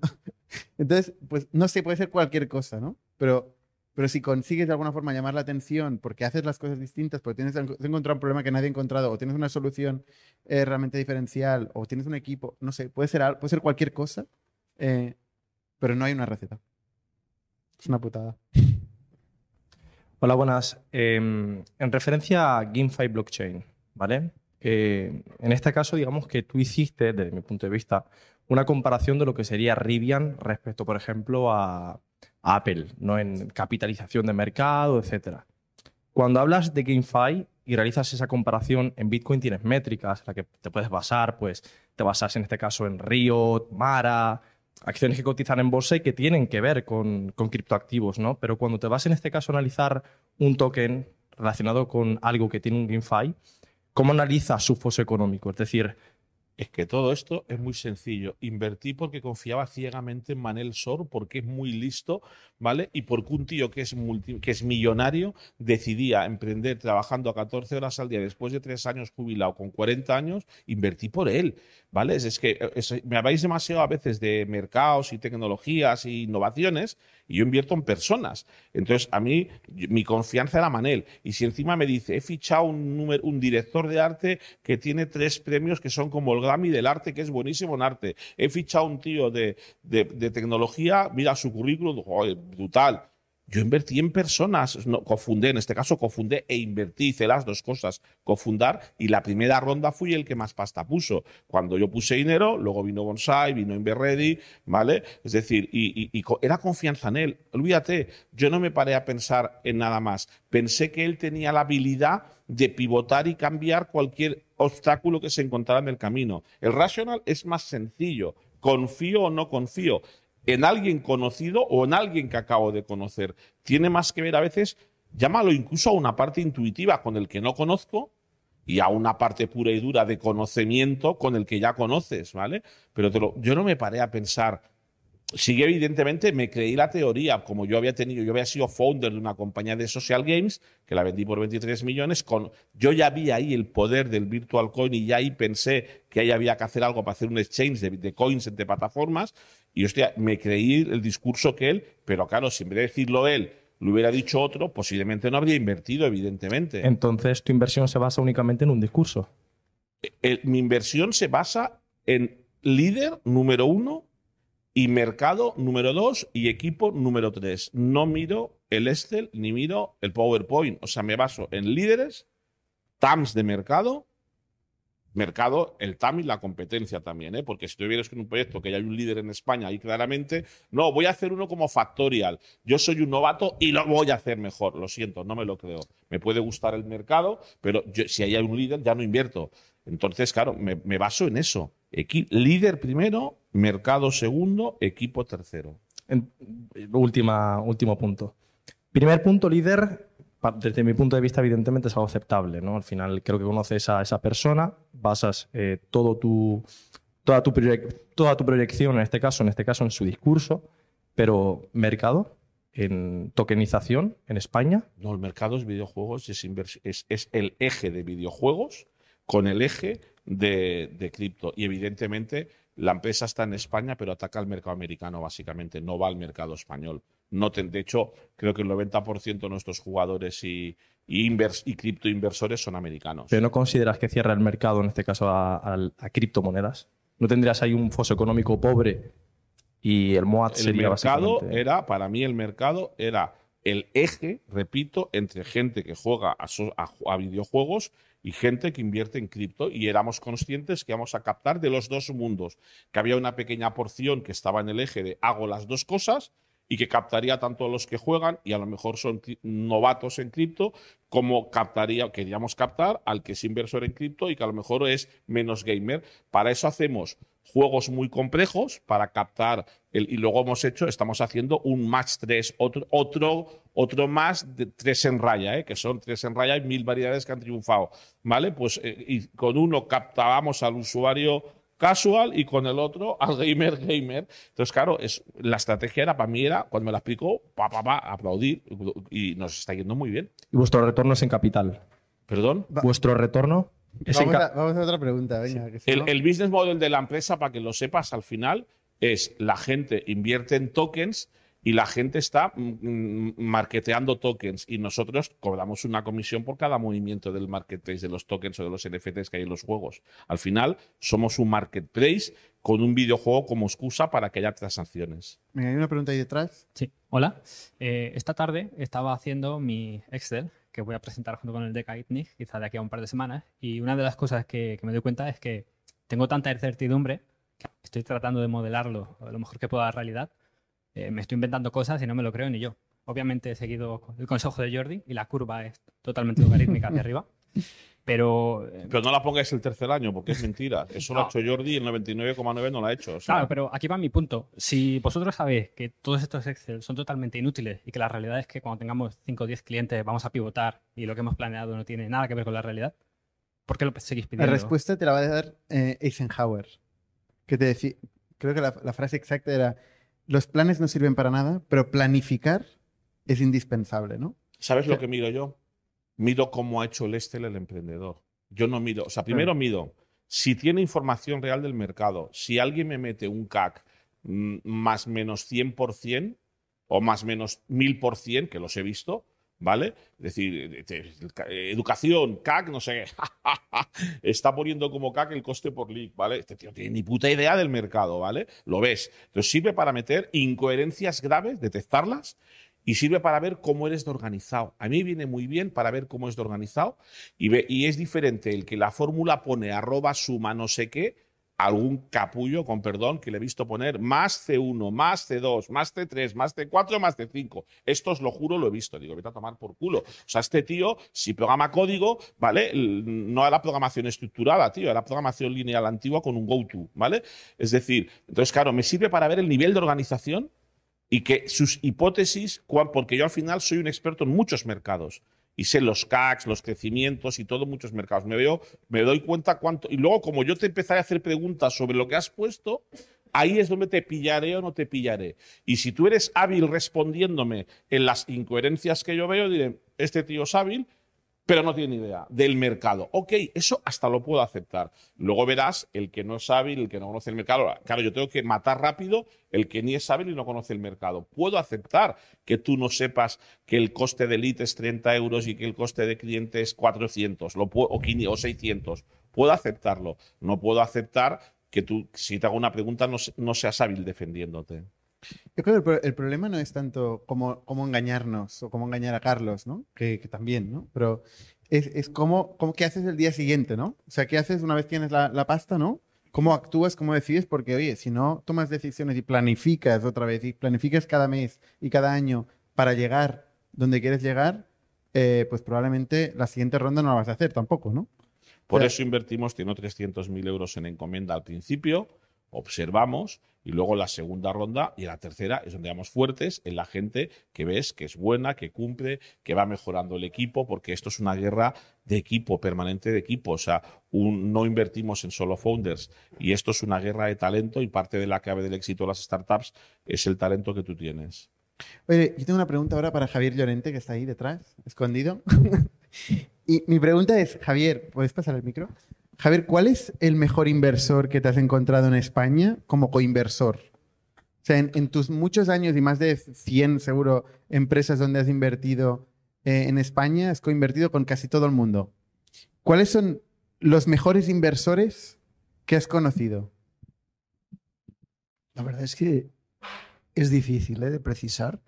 He tenido suerte de estar con gente que ha invertido. Por ejemplo, con Carlos hemos coincidido en varias. Por cierto, Carlos, yo estoy en tu fondo también. ¿eh? Se lo iba a decir ahora. Estoy Es que- por pero, descontado. pero estás en el 1, en el 2 no he visto que has invertido No, no, todavía. Te todavía no, ¿eh? pero lo habéis abierto ya. Sí, sí, tienes un email.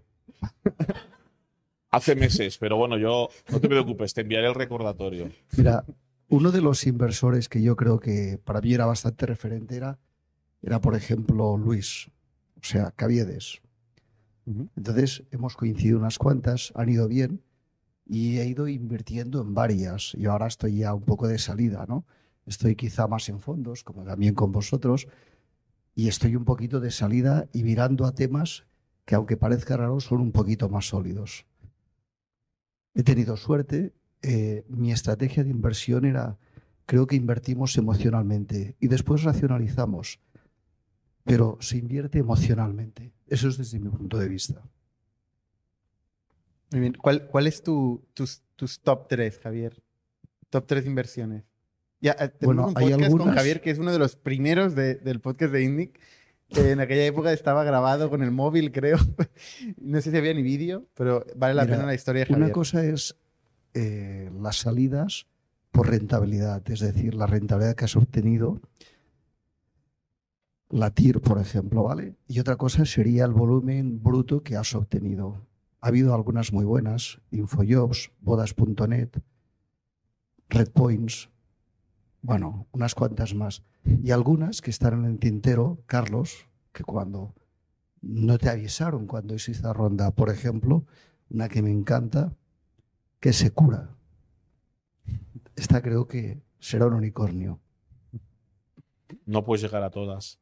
Es imposible. Aparte, no, pero yo, por ejemplo, en algún caso, cuando he leído rondas, me he puesto a mirar el, eh, la base de datos y nosotros descartamos Bit2Me, por ejemplo, ¿vale?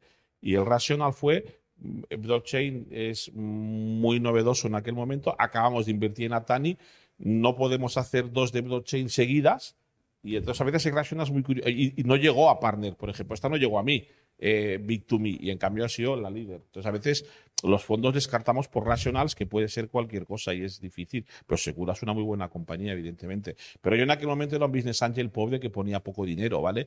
Yo antes metía 5, 10, 15, 20, 30. Fue después de vender a Camón que empecé a meter 50, 100, ¿vale? Luego con el fondo ya mucho más, claro. Yo era, yo era de pequeños tickets, o sea, no era un inversor de mucho dinero. Venga, vamos a la última pregunta. Eh, creo que estaba por aquí delante. Venga. Buenas, eh, soy Eduard. Hoy vengo a presentar mi empresa que he fundado aquí con Bruno, pero me cuela un poco, tengo un- una duda. Eh, la empresa le hemos montado dos personas que venimos del mundo del marketing, el negocio y las operaciones y hemos desarrollado una solución que ahora os contaré que tiene un componente tecnológico importante y estamos en el punto de que hemos validado, estamos muy contentos y toca ir mejorando esta herramienta, este software. ¿Cómo metemos? ¿Qué consejo nos daríais para que vayamos metiendo progresivamente eh, know-how tecnológico desde el punto de vista de fundadores, tenemos que conocer a esta persona, ir dándole equity, haciéndolo progresivamente. ¿Qué consejo tenéis? Hacer lo que estás haciendo, moverte, ir a eventos. Señores, ¿hay algún CTO en la sala que tenga ganas de ser potencial cofundador de una startup tecnológica? El chico de la gorra. Mira, allí detrás tienes uno, allí el de la sudadera negra. Vale, pues y mo- moverte. Tienes dos opciones, eventos y LinkedIn. Luego- y las dos funcionan. Luego hablamos, antes teníais unas pegatinas, creo. Sí, no sé por qué lo dejamos de hacer. Vale, hoy las he venido a buscar Se y nos no olvidó. Gracias. un día. Sí, sí, esto lo tenemos que volver a hacer, David. Las pegatinas. Vale, vamos a los pitches. Venga. Tenemos dos pitches hoy. Sí. Tenemos Think Paladar primero. ¿Sube con este micro también? Venga, ya está. ¿Ya que estás? Perfecto. ¿Aquí mismo? ¿Quieres subir aquí? No sé dónde, no sé. Sí. ¿Sí? Si te da mucha cosa, no, pero sería No, ideal. sí. Venga, vamos. Súper. Em, pues nada, cuando queráis empiezo. Venga. Ah, espera, que te ponemos el crono, va. Bueno, empieza, empieza.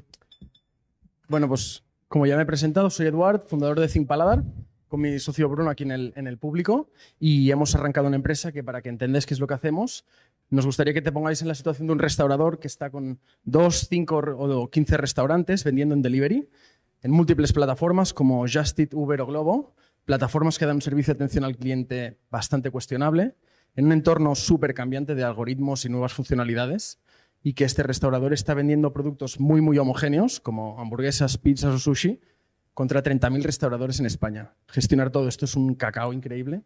Y aquí es donde aparece Zimpaladar, una agencia que ofrece un servicio de Food Delivery Manager como servicio externalizado. Nuestro equipo son los mejores gestores de delivery de España y gracias a esta herramienta que estamos mejorando, em, podemos detectar oportunidades de mercado, implementarlas y aportar mucho valor a nuestro cliente.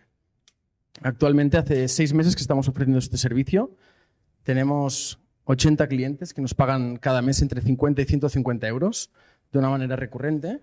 Incrementamos sus ventas entre el 5 y el 10% mes a mes, lo que significa que al final del año pues hemos duplicado o triplicado su, facturación cuando llegue el final del año que aún, no ha sido. Como os decía, tenemos este challenge de escalar la empresa. Estamos vendiendo en Madrid, Barcelona y Valencia con clientes de renombre como La Burguesa, Deleito o Healthy Poke. Y, para el año que viene, pues queremos llegar a las 600 cuentas en, en España. Nuestra ambición es ser una agencia mundial, ya que el problema lo tienen igual aquí, en Perú y en Nueva York, y estamos pudiendo y podemos ayudar a los restauradores de todo el mundo. Así que esto es la situación en la que nos encontramos. Tenemos, hoy estoy muy contento porque hemos logrado ser EBITDA neutros, que es un challenge muy guay. Estamos de verdad muy contentos y aunque tenemos una buena situación financiera, a lo mejor dentro de un año planteamos hacer algunas rondas y que si hay alguien interesado estaremos contentos.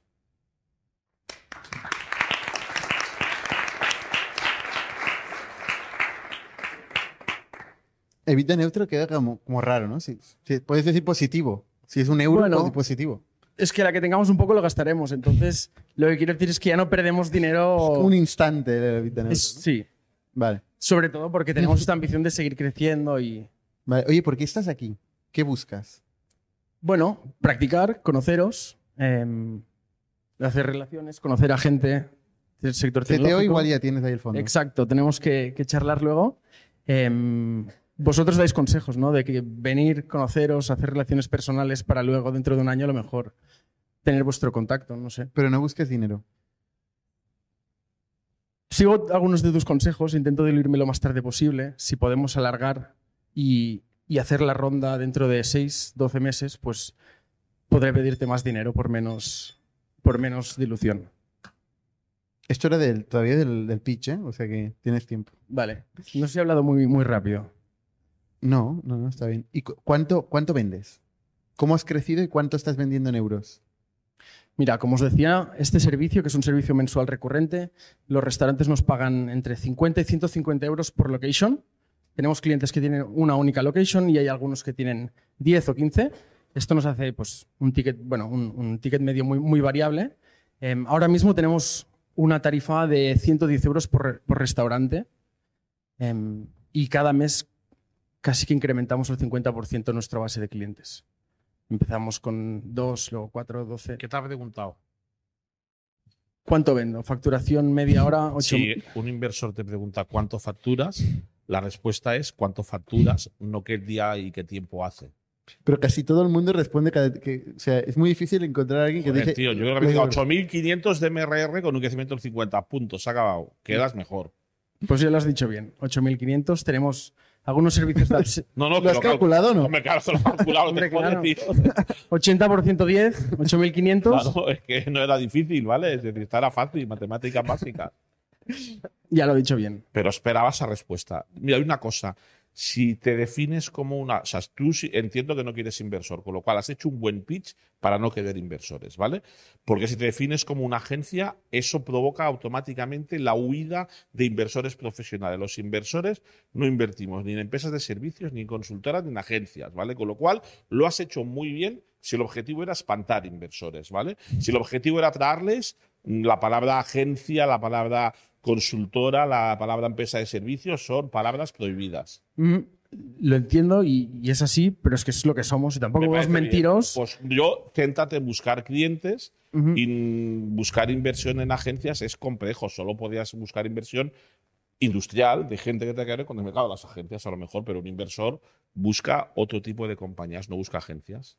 Yo como, como invertimos nosotros en primeras etapas, de hecho in- intentamos ser el primer dinero dentro que entra dentro de la compañía, muchas veces descubrimos buenos negocios que vienen con pitch de agencia. Eh, Estoy de acuerdo, O pitch no, de otras cosas, ¿eh? Pero la gente rápidamente te dice, vivo de la consultoría, vivo de los servicios, quiero vivir de producto tecnológico. Esto yo he invertido en empresas en esa transición. Es habitual que ocurra. Es muy habitual. Entonces, De mis siete primeras, hay dos que nacieron como empresas de consultoría de servicios y así desarrollaron un producto, pivotaron, abandonaron los servicios y invirtió en la parte de producto. Mi pregunta sería, ¿cuál es vuestra propuesta de valor? ¿Cuál es vuestro output? ¿Qué le dais al cliente? Le damos una facilidad para, para gestionar su negocio a través de todo nuestro know-how y un incremento de su facturación. Ya, pero, o sea, esto le, es hacemos, outcome. le hacemos ganar más dinero. Esto es lo que, lo que impacta Sí, el pero negocio. no- yo no he entendido tampoco cuál es el valor ¿Cómo lo hacéis? ¿eh? ¿Qué, qué es lo que hacéis? Os entra un cliente, ¿qué hacéis con él? Analizamos sus canales de venta, hacemos una auditoría y empezamos mes a mes a optimizarlos y a gestionar sus promociones, posicionamiento en los canales para que esté lo más arriba posible, para que tenga mayores ventas con Entonces, mejores... sois una agencia de marketing, está claro. Exacto. Pues Sí, sí, sí, sí, totalmente. ¿Y por qué quieres un CTO? Porque esta herramienta que hemos desarrollado este es, un bus- es un business intelligence, nos permite analizar los datos súper rápido, detectar oportunidades y hacer el reporting mucho más rápido. Y esto nos permite que un gestor de cuentas de una agencia sea muy rentable. Entonces tenéis un producto que ofrecéis a los clientes. Sí. Pero la competen- hay un competidor, el servicio global. un competi- hay un competidor que intenta solucionar el mismo problema em, en forma SaaS. Y está teniendo ¿Quién es problemas. el competidor? Please vienen de Portugal. Em, ante el mismo problema de hacer crecer las ventas, eh, ellos lo han hecho con un formato, esta es una herramienta parecida a la nuestra, la pone al servicio del restaurador para que esta persona em, bueno, pues solucione sus problemas a través de la herramienta. Se están encontrando que el restaurador tradicional, ya conoces un perfil que viene de- del mundo de las operaciones, no tiene ganas de entrar en un portal y hacer funcionar este software y, y hacer el del trabajo. Entonces es una herramienta interna vuestra, lo que tenéis. Exacto. Ok. O sea, tenéis una- habéis desarrollado una Es cosa una que herramienta interna nuestra dar un mejor servicio como agencia de marketing a los y que en algunos touchpoints sí que aparece pues, el reporting integrado con WhatsApp. Hay algunas cosas para, hacer, para dar valor al servicio y optimizar nuestro servicio de, de nuestros managers. O sea, la gente os paga por el servicio, no por el software. Exacto. Vale, pues hoy vamos al feedback. que Se, se me ha parado el crono. Eh, ahora ya no hay réplica en, en esta parte. A ver, si, si has venido a buscar feedback, eh, pues esto es fácil, ¿no? Eh, y, sí, entiendo que estás pensando a largo plazo buscar inversión, que estás pensando en un modelo escalable, internacionalizable y tal. Si es esta la razón, em, yo me gustaría entender cuál es esta propuesta de valor replicable que todavía no he encontrado, ¿no? Eh, es muy agencia lo que nos estás contando, como dice Carlos, es un negocio que escala con personas, casi exclusivamente con personas y con talento, con lo cual es muy arriesgado para un inversor y, es- y- tiene poco factor multiplicador el dinero que entra en tu compañía versus otros tipos de negocio más de producto, más escalables. Eh, entonces, yo te diría, mm, explorad cuál es la oportunidad que tenéis de, re- de- de replicar vuestro servicio, de automatizarlo, de, de productizarlo. Eh, empieza a hablar con un tecnólogo, incorpora en tu equipo un tecnólogo, si es esto lo que te interesa, ¿eh? Eh, que, pueda, que pueda en- entender cómo, cómo esto es replicable. eh, y ahí, en cuanto encontréis una forma de replicar esto eh, y, y poder, poder escalarlo con tecnología, entonces será el momento para ir a buscar un inversor. Sí que te digo que con un ticket de 120 euros al mes por restaurante es muy difícil que generes un economic que te pueda permitir distribuir eficientemente. Eh, 1.200 euros al año por negocio, no sé cuál es la retención, pero normalmente son negocios que tienen poca retención, pero por una razón estructural, ¿eh? porque son pequeños, eh, Cierran. cierran. Churn, te refieres al churn, ¿no? Me refiero al churn, sí.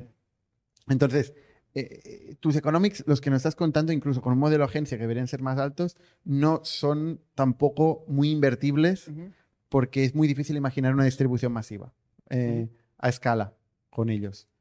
Entonces, yo creo que tienes que encontrar una forma para subir el ticket, aumentar el valor que le generas al negocio, productizarlo, bajar el coste marginal por, por cliente. Eh, y si tienes una idea, aunque sea una idea, esto probablemente sea más invertible. No sé, Carlos, ¿tú cómo lo ves? No lo podías haber dicho mejor. O sea que no, no es invertible, no es escalable, y, pero puede ser un buen negociete.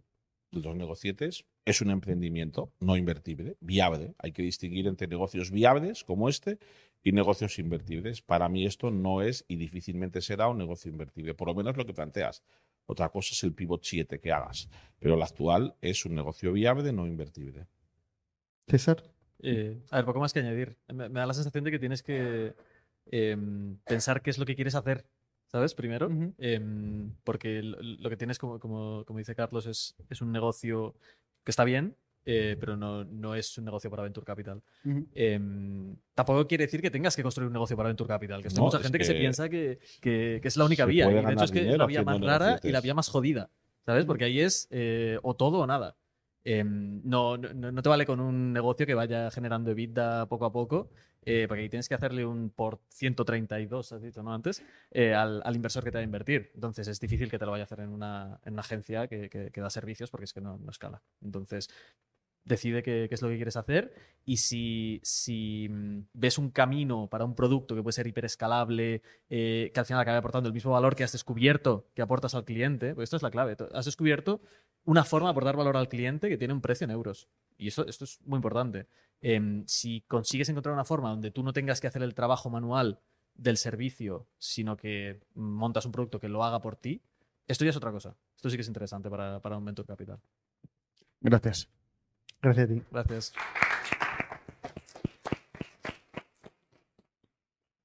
Venga, último proyecto. Vale, por último, queda Bleta.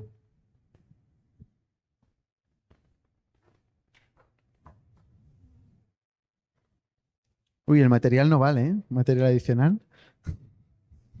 Es la chuleta. Adelante. Buenas tardes, ¿os podéis poner todos de pie, por favor? Todos, todos. Todos. Quiero que penséis en ese familiar o amigo mayor que cuando intenta enviar un WhatsApp se lo envía a todos sus contactos, que tiene el móvil lleno de notificaciones, que no sabe si una foto está en el almacenamiento interno o en la nube, que le cuesta comprar por internet y hacer trámites digitales y que cuando vais a visitarlo tiene una lista de dudas tecnológicas que os convierten en servicio técnico por unas horas. Quiero que penséis en esa persona. Los que no os haya venido nadie a la cabeza os podéis sentar. Ya os podéis sentar todos, gracias. Os podría decir que el 77% de seniors necesitan ayuda utilizando un smartphone. Os podría dar muchísimas métricas para cuantificar el problema de la brecha digital. Pero lo cierto es que es un problema grande intuitivamente y muy cercano a todos nosotros. Bleta nace con el propósito de acabar con esta brecha digital.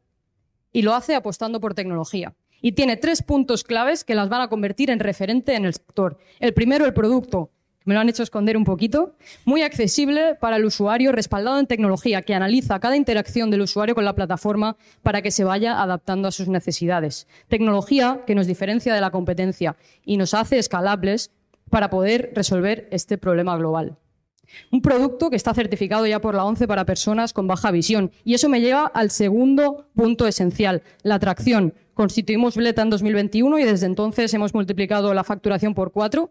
Cada año tenemos una colaboración con la cadena líder de residencias de España, Domus Vi, y estamos trabajando ya con los ayuntamientos de Hospitalet, Cornellá, San Feliu, Madrid, entre otros. Por supuesto, hemos llegado a muchos usuarios finales y eso demuestra el impacto que tenemos en sus habilidades digitales. Y el tercer punto esencial, el equipo. Un equipo de perfil técnico, su mayoría ingenieros, destaca Adrià Roca como CTO, programador con más de 10 años de experiencia, y, en re- y a Gerard Pinar, en Go to Market, que cuenta con una pieza clave en su equipo, Carla Sleck, exdirector comercial de Olaluz.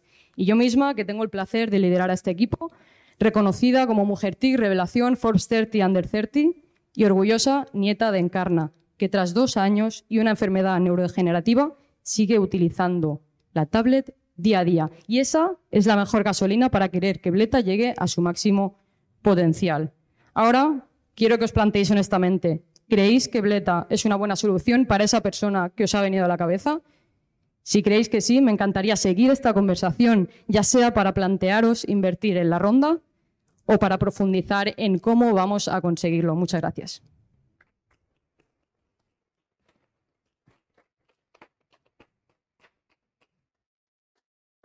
Si consigues que mi madre lo use y si quieres te la presento, te invierto. Perfecto. Cuando quieras. Vale, yo te reto. Genial. Mi madre le cuesta usar el mando de la tele, aviso, ¿eh? O sea. Te reto, Hecho. ¿eh? Yo te la presento, quedas, mamá, te presento a esta chica. Viene a convencerte que utilices esto en lugar del móvil. Cuando quieras, antes de Navidad, si me inviertes, se la regalo. Me da igual que se la regales, ¿no? Bueno, pero para como el detalle, o sea, al final será mi prescriptora. Yo te invierto si convences a mi madre que lo use. Perfecto. Pero que lo use, ¿eh? No, no tenerlo no es usarlo, ¿eh? ¿Qué, qué- qué hace el producto? El producto lo que hace es que no le dé miedo al usuario, lo primero, soluciona sus pains principales, por ejemplo. Tiene los iconos así, tío. Pero que es un, es un móvil. Es una- No, no, el, producto, exacto, es una tablet. Se- nosotros somos expertos en el software. Tenemos la plataforma que puede ser compatible con cualquier dispositivo, pero ahora mismo la atracción la tenemos con el producto íntegro, que es la el hardware, el software y el servicio técnico para recibir actualizaciones y tenerlo ¿qué siempre al día. espera que haga el usuario con el El producto? utilizarlo y poco a poco irá utilizando más aplicaciones. Pero quiero decir, ¿qué problema resuelve? ¿Qué- La brecha digital de Exacto. que mi madre no se comunica con sus nietos por WhatsApp. Vale, pero comunicación- La brecha digital que mi madre no ve ninguna fotos de sus nietos porque no tiene redes, ¿vale? Es decir, es ¿Pero tú su- conocías el producto ya? No, ni puta Ah, idea. Pero sí escucho mejor, a sí, mi sí. madre decirme, oye, ¿y esta foto es el móvil? ¿Me la puedes, eh, ¿me la puedes Eso es. sacar en foto? Y yo, mamá, o sea, se- vivo el problema, ¿vale? De- eh, vivo el problema de una madre analógica que te- y, y lo he visto en madres de amigos míos y he vivido el problema de cerca. Tu madre que la tiene.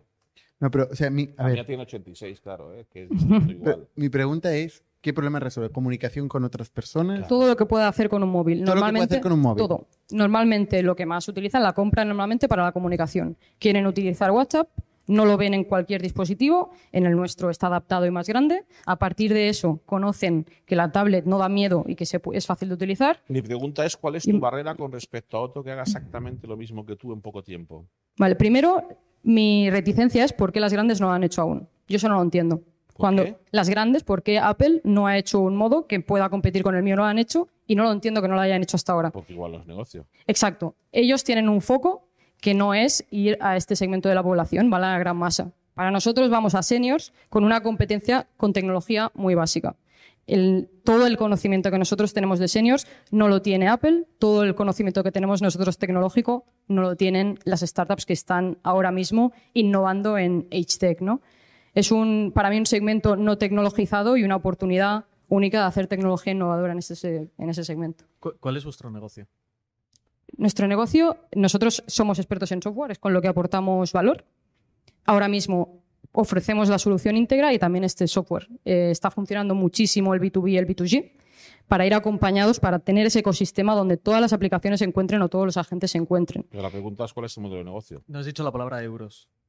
¿Cómo, sí. cobras y de quién cobras? La tablet es un pago único de 299 y después tiene una suscripción asociada de 8 euros al mes o 20 si tiene conexión. ¿Cuántas habéis deployado?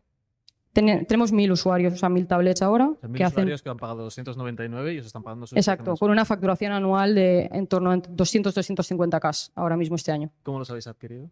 B2B, B2G, 80% y el 20% B2C. Amazon, especialmente en Navidad, ahora está que arde. B2B, B2G, sobre todo B2B, cadenas de residencias, aplicaciones de telemedicina que van a hospitales em, y todo este tipo de desarrolladores que necesitan este entorno. Y de todas las suscri- suscripciones que tenéis, ¿cuántos usuarios activos tenéis?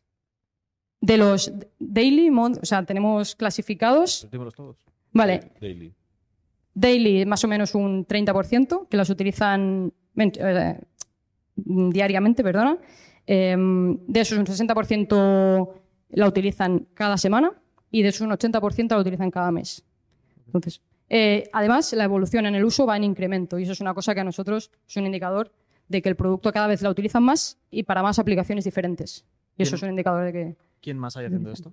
¿Perdona? ¿Quién más hace esto? Hace- tenemos como competencia GrandPad en Estados Unidos, que hace una tablet adaptada, que está invertida por hacer y está a otro nivel de facturación, que para nosotros lo que hacen es paternalizar al usuario. Es decir, ellos son los que desarrollan las apps que hay dentro de la tablet y solo pueden utilizar esas apps. Desde Bleta vemos ese hueco, eso está funcionando, el segmento está, la necesidad está, pero quieren utilizar WhatsApp porque es lo que utilizan sus nietos. Y por eso creemos que es importante esa flexibilidad de puedes utilizar lo que quieras, pero voy a intentar que te cueste menos llegar a utilizarlo. ¿Y cómo, cómo lo habéis hecho? Que es un Android súper customizado. Tenemos el conocimiento técnico del sistema operativo. Muchas veces se hacen launchers que van en la capa superior del sistema operativo, con lo cual no puedes modificar cosas del sistema. Nosotros, al tener el conocimiento, sí que hacemos modificaciones del sistema, pudiendo incrementar la letra y cambiar la UX, que esa es una barrera de entrada tecnológica en este sector. ¿Has hablado con startups de telemedicina para incorporar servicios de telemedicina incorporados dentro de tu menú inicial?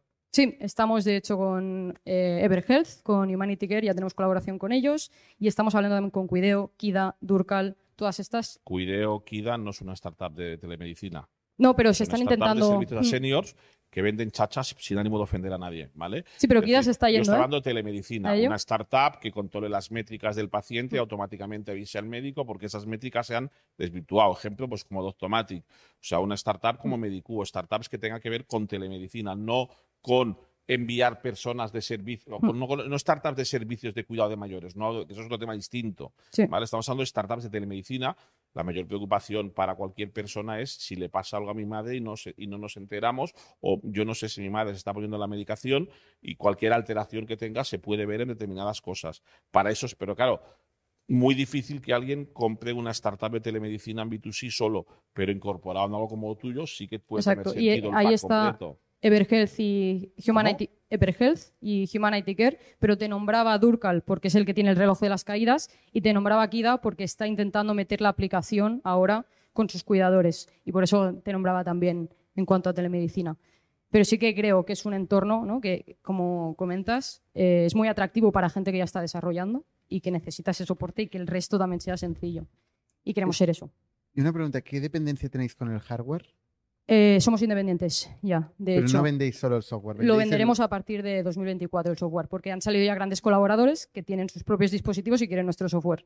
Y ahora ya estamos trabajando con uno, de hecho, eh, para la Junta de, de Andal- de Galicia, perdona. Y entonces esa oportunidad que ha nacido ya lo hemos independizado y ya en 2024 se lanza solo el Entonces software. solo vendéis la suscripción, en este caso. En ese caso es la licencia del software y la suscripción. ¿Qué margen tienes en el hardware? Un 29%. Preciso. ¿Y, y la ronda de cuánto es? ¿La perdona? La ronda. 300K. Vale. Vale, pues vamos al feedback, César. ¿Quieres empezar? Eh, a mí me ha parecido súper interesante, la verdad. Eh, me ha- la, la única preocupación para mí sería em, que no sé si es un mercado que crece. Es decir, o sea, al final tú, tú lo que traes es digitalización eh, a personas mayores, ¿no? Sí que es verdad que el, el horizonte, yo creo que estáis a tiempo de montar un negocio grande, em, pero evidentemente cuanto más familiarizados estemos todos con, con tecnología, menos necesitaremos el producto. Entonces, según pasa el tiempo, tu tamaño de mercado va decreciendo. Es lo único que, que te diría como, como flag. Eh, en general, aplica a, to- a todas las, eh, a todas las startups que están dentro de este, de este mercado, em, pero me ha parecido súper interesante y los números, joder, enhorabuena. No, No.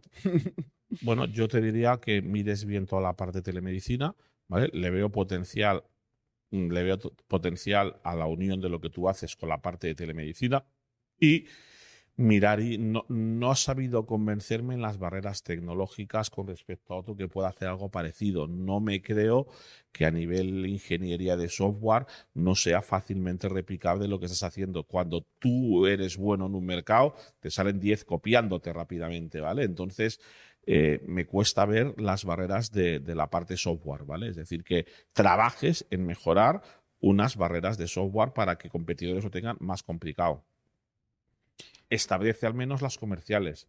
Que si cierras un acuerdo con determinados, como estás, como eres un negocio mayoritariamente B2B2C, al menos cierra bien esos contratos, intenta hacer duraciones medias, no cortas. Eso es la única protección que, que te puedo ver a día de hoy. Sí, poco añadir. I- Igual me preocupa el riesgo de la plataforma, ¿no? Porque pienso que si tú lo que quieres es que la gente haga apps y las apps van cambiando y van saliendo nuevas redes sociales, igual está de, ¿cómo has dicho? ¿Amo? Amo. Amo. Igual Amo es lo que usaremos todos dentro de tres años. No me Eh, imagino que- a mi abuela usando Amo, ya te lo digo. ¿eh? ¿Eh? ¿No, ¿No te lo imaginas? Bueno, no lo sé, ¿eh? No lo sé. Igual en WhatsApp decían lo mismo hace un tiempo. Eh, entonces, claro, es- que, que sea una plataforma es imprescindible, ¿no? Y creo que las plataformas existen ya, tienen un monopolio brutal y mucho control, ¿no? Sobre, sobre, lo que, sobre lo que se hace y para el desarrollador pues le interesa construir para las grandes plataformas. Eh, y entonces yo no veo por qué, si esto es una neces- una necesidad tan grande, no se meten a hacer las iconos más grandes eh, y la letra más grande. ¿Por qué no se meten ahí? Que ya lo hacen en parte, pero igual no es suficiente. Em, y, y por qué, o sea, eh, de cara al futuro, también lo que ha dicho César, eh, también me preocuparía, ¿no? Cómo cambian los paradigmas, cómo la gente, las nuevas generaciones ya conocen los paradigmas anteriores y cómo vosotros estáis en, esta, en este mm, state of the art de las grandes plataformas que están desarrollando los paradigmas de navegación en el mundo, ¿no? Entonces lo veo muy arriesgado, lo veo muy arriesgado, pero bueno, eh, es el negocio del venture capital, ¿eh? O sea, depende de, la- vuestra agresividad, vuestra ambición. 100 años RR como, como factorial no se lo pagarán en la ronda. Bueno, yo no sé cuánto le pagarán, pero lo que sí que tengo claro es que hay que ir muy rápido, muy rápido para conquistar este espacio, ¿no? Porque es un problema global que tiene todo el mundo y es un negocio de plataforma, con lo cual hay que conseguir mucha, mucha tracción muy rápido. Enhorabuena por el pitch.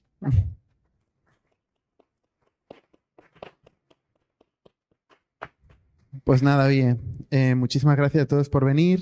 Gracias, Carlos. Una cosa, eh, pa- para quien quiera enviarme el deck, fácil, carlos.encomenda.com, ¿vale? No me intentéis, por favor, hacer eh, elevator pitch de un minuto ahora. No os voy a hacer ni caso, sin ánimo de ofender, ¿vale? Son las nueve de la noche, estoy cansado, estamos a jueves, Entonces, de verdad, es mucho mejor que me enviéis una presentación con un deck carlos.encomenda.com.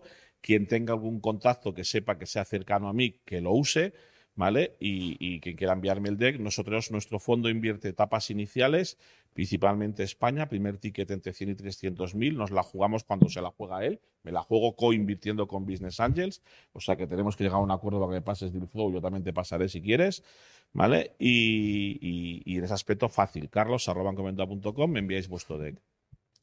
Pues oye, con este call to action acabamos. Gracias a todos.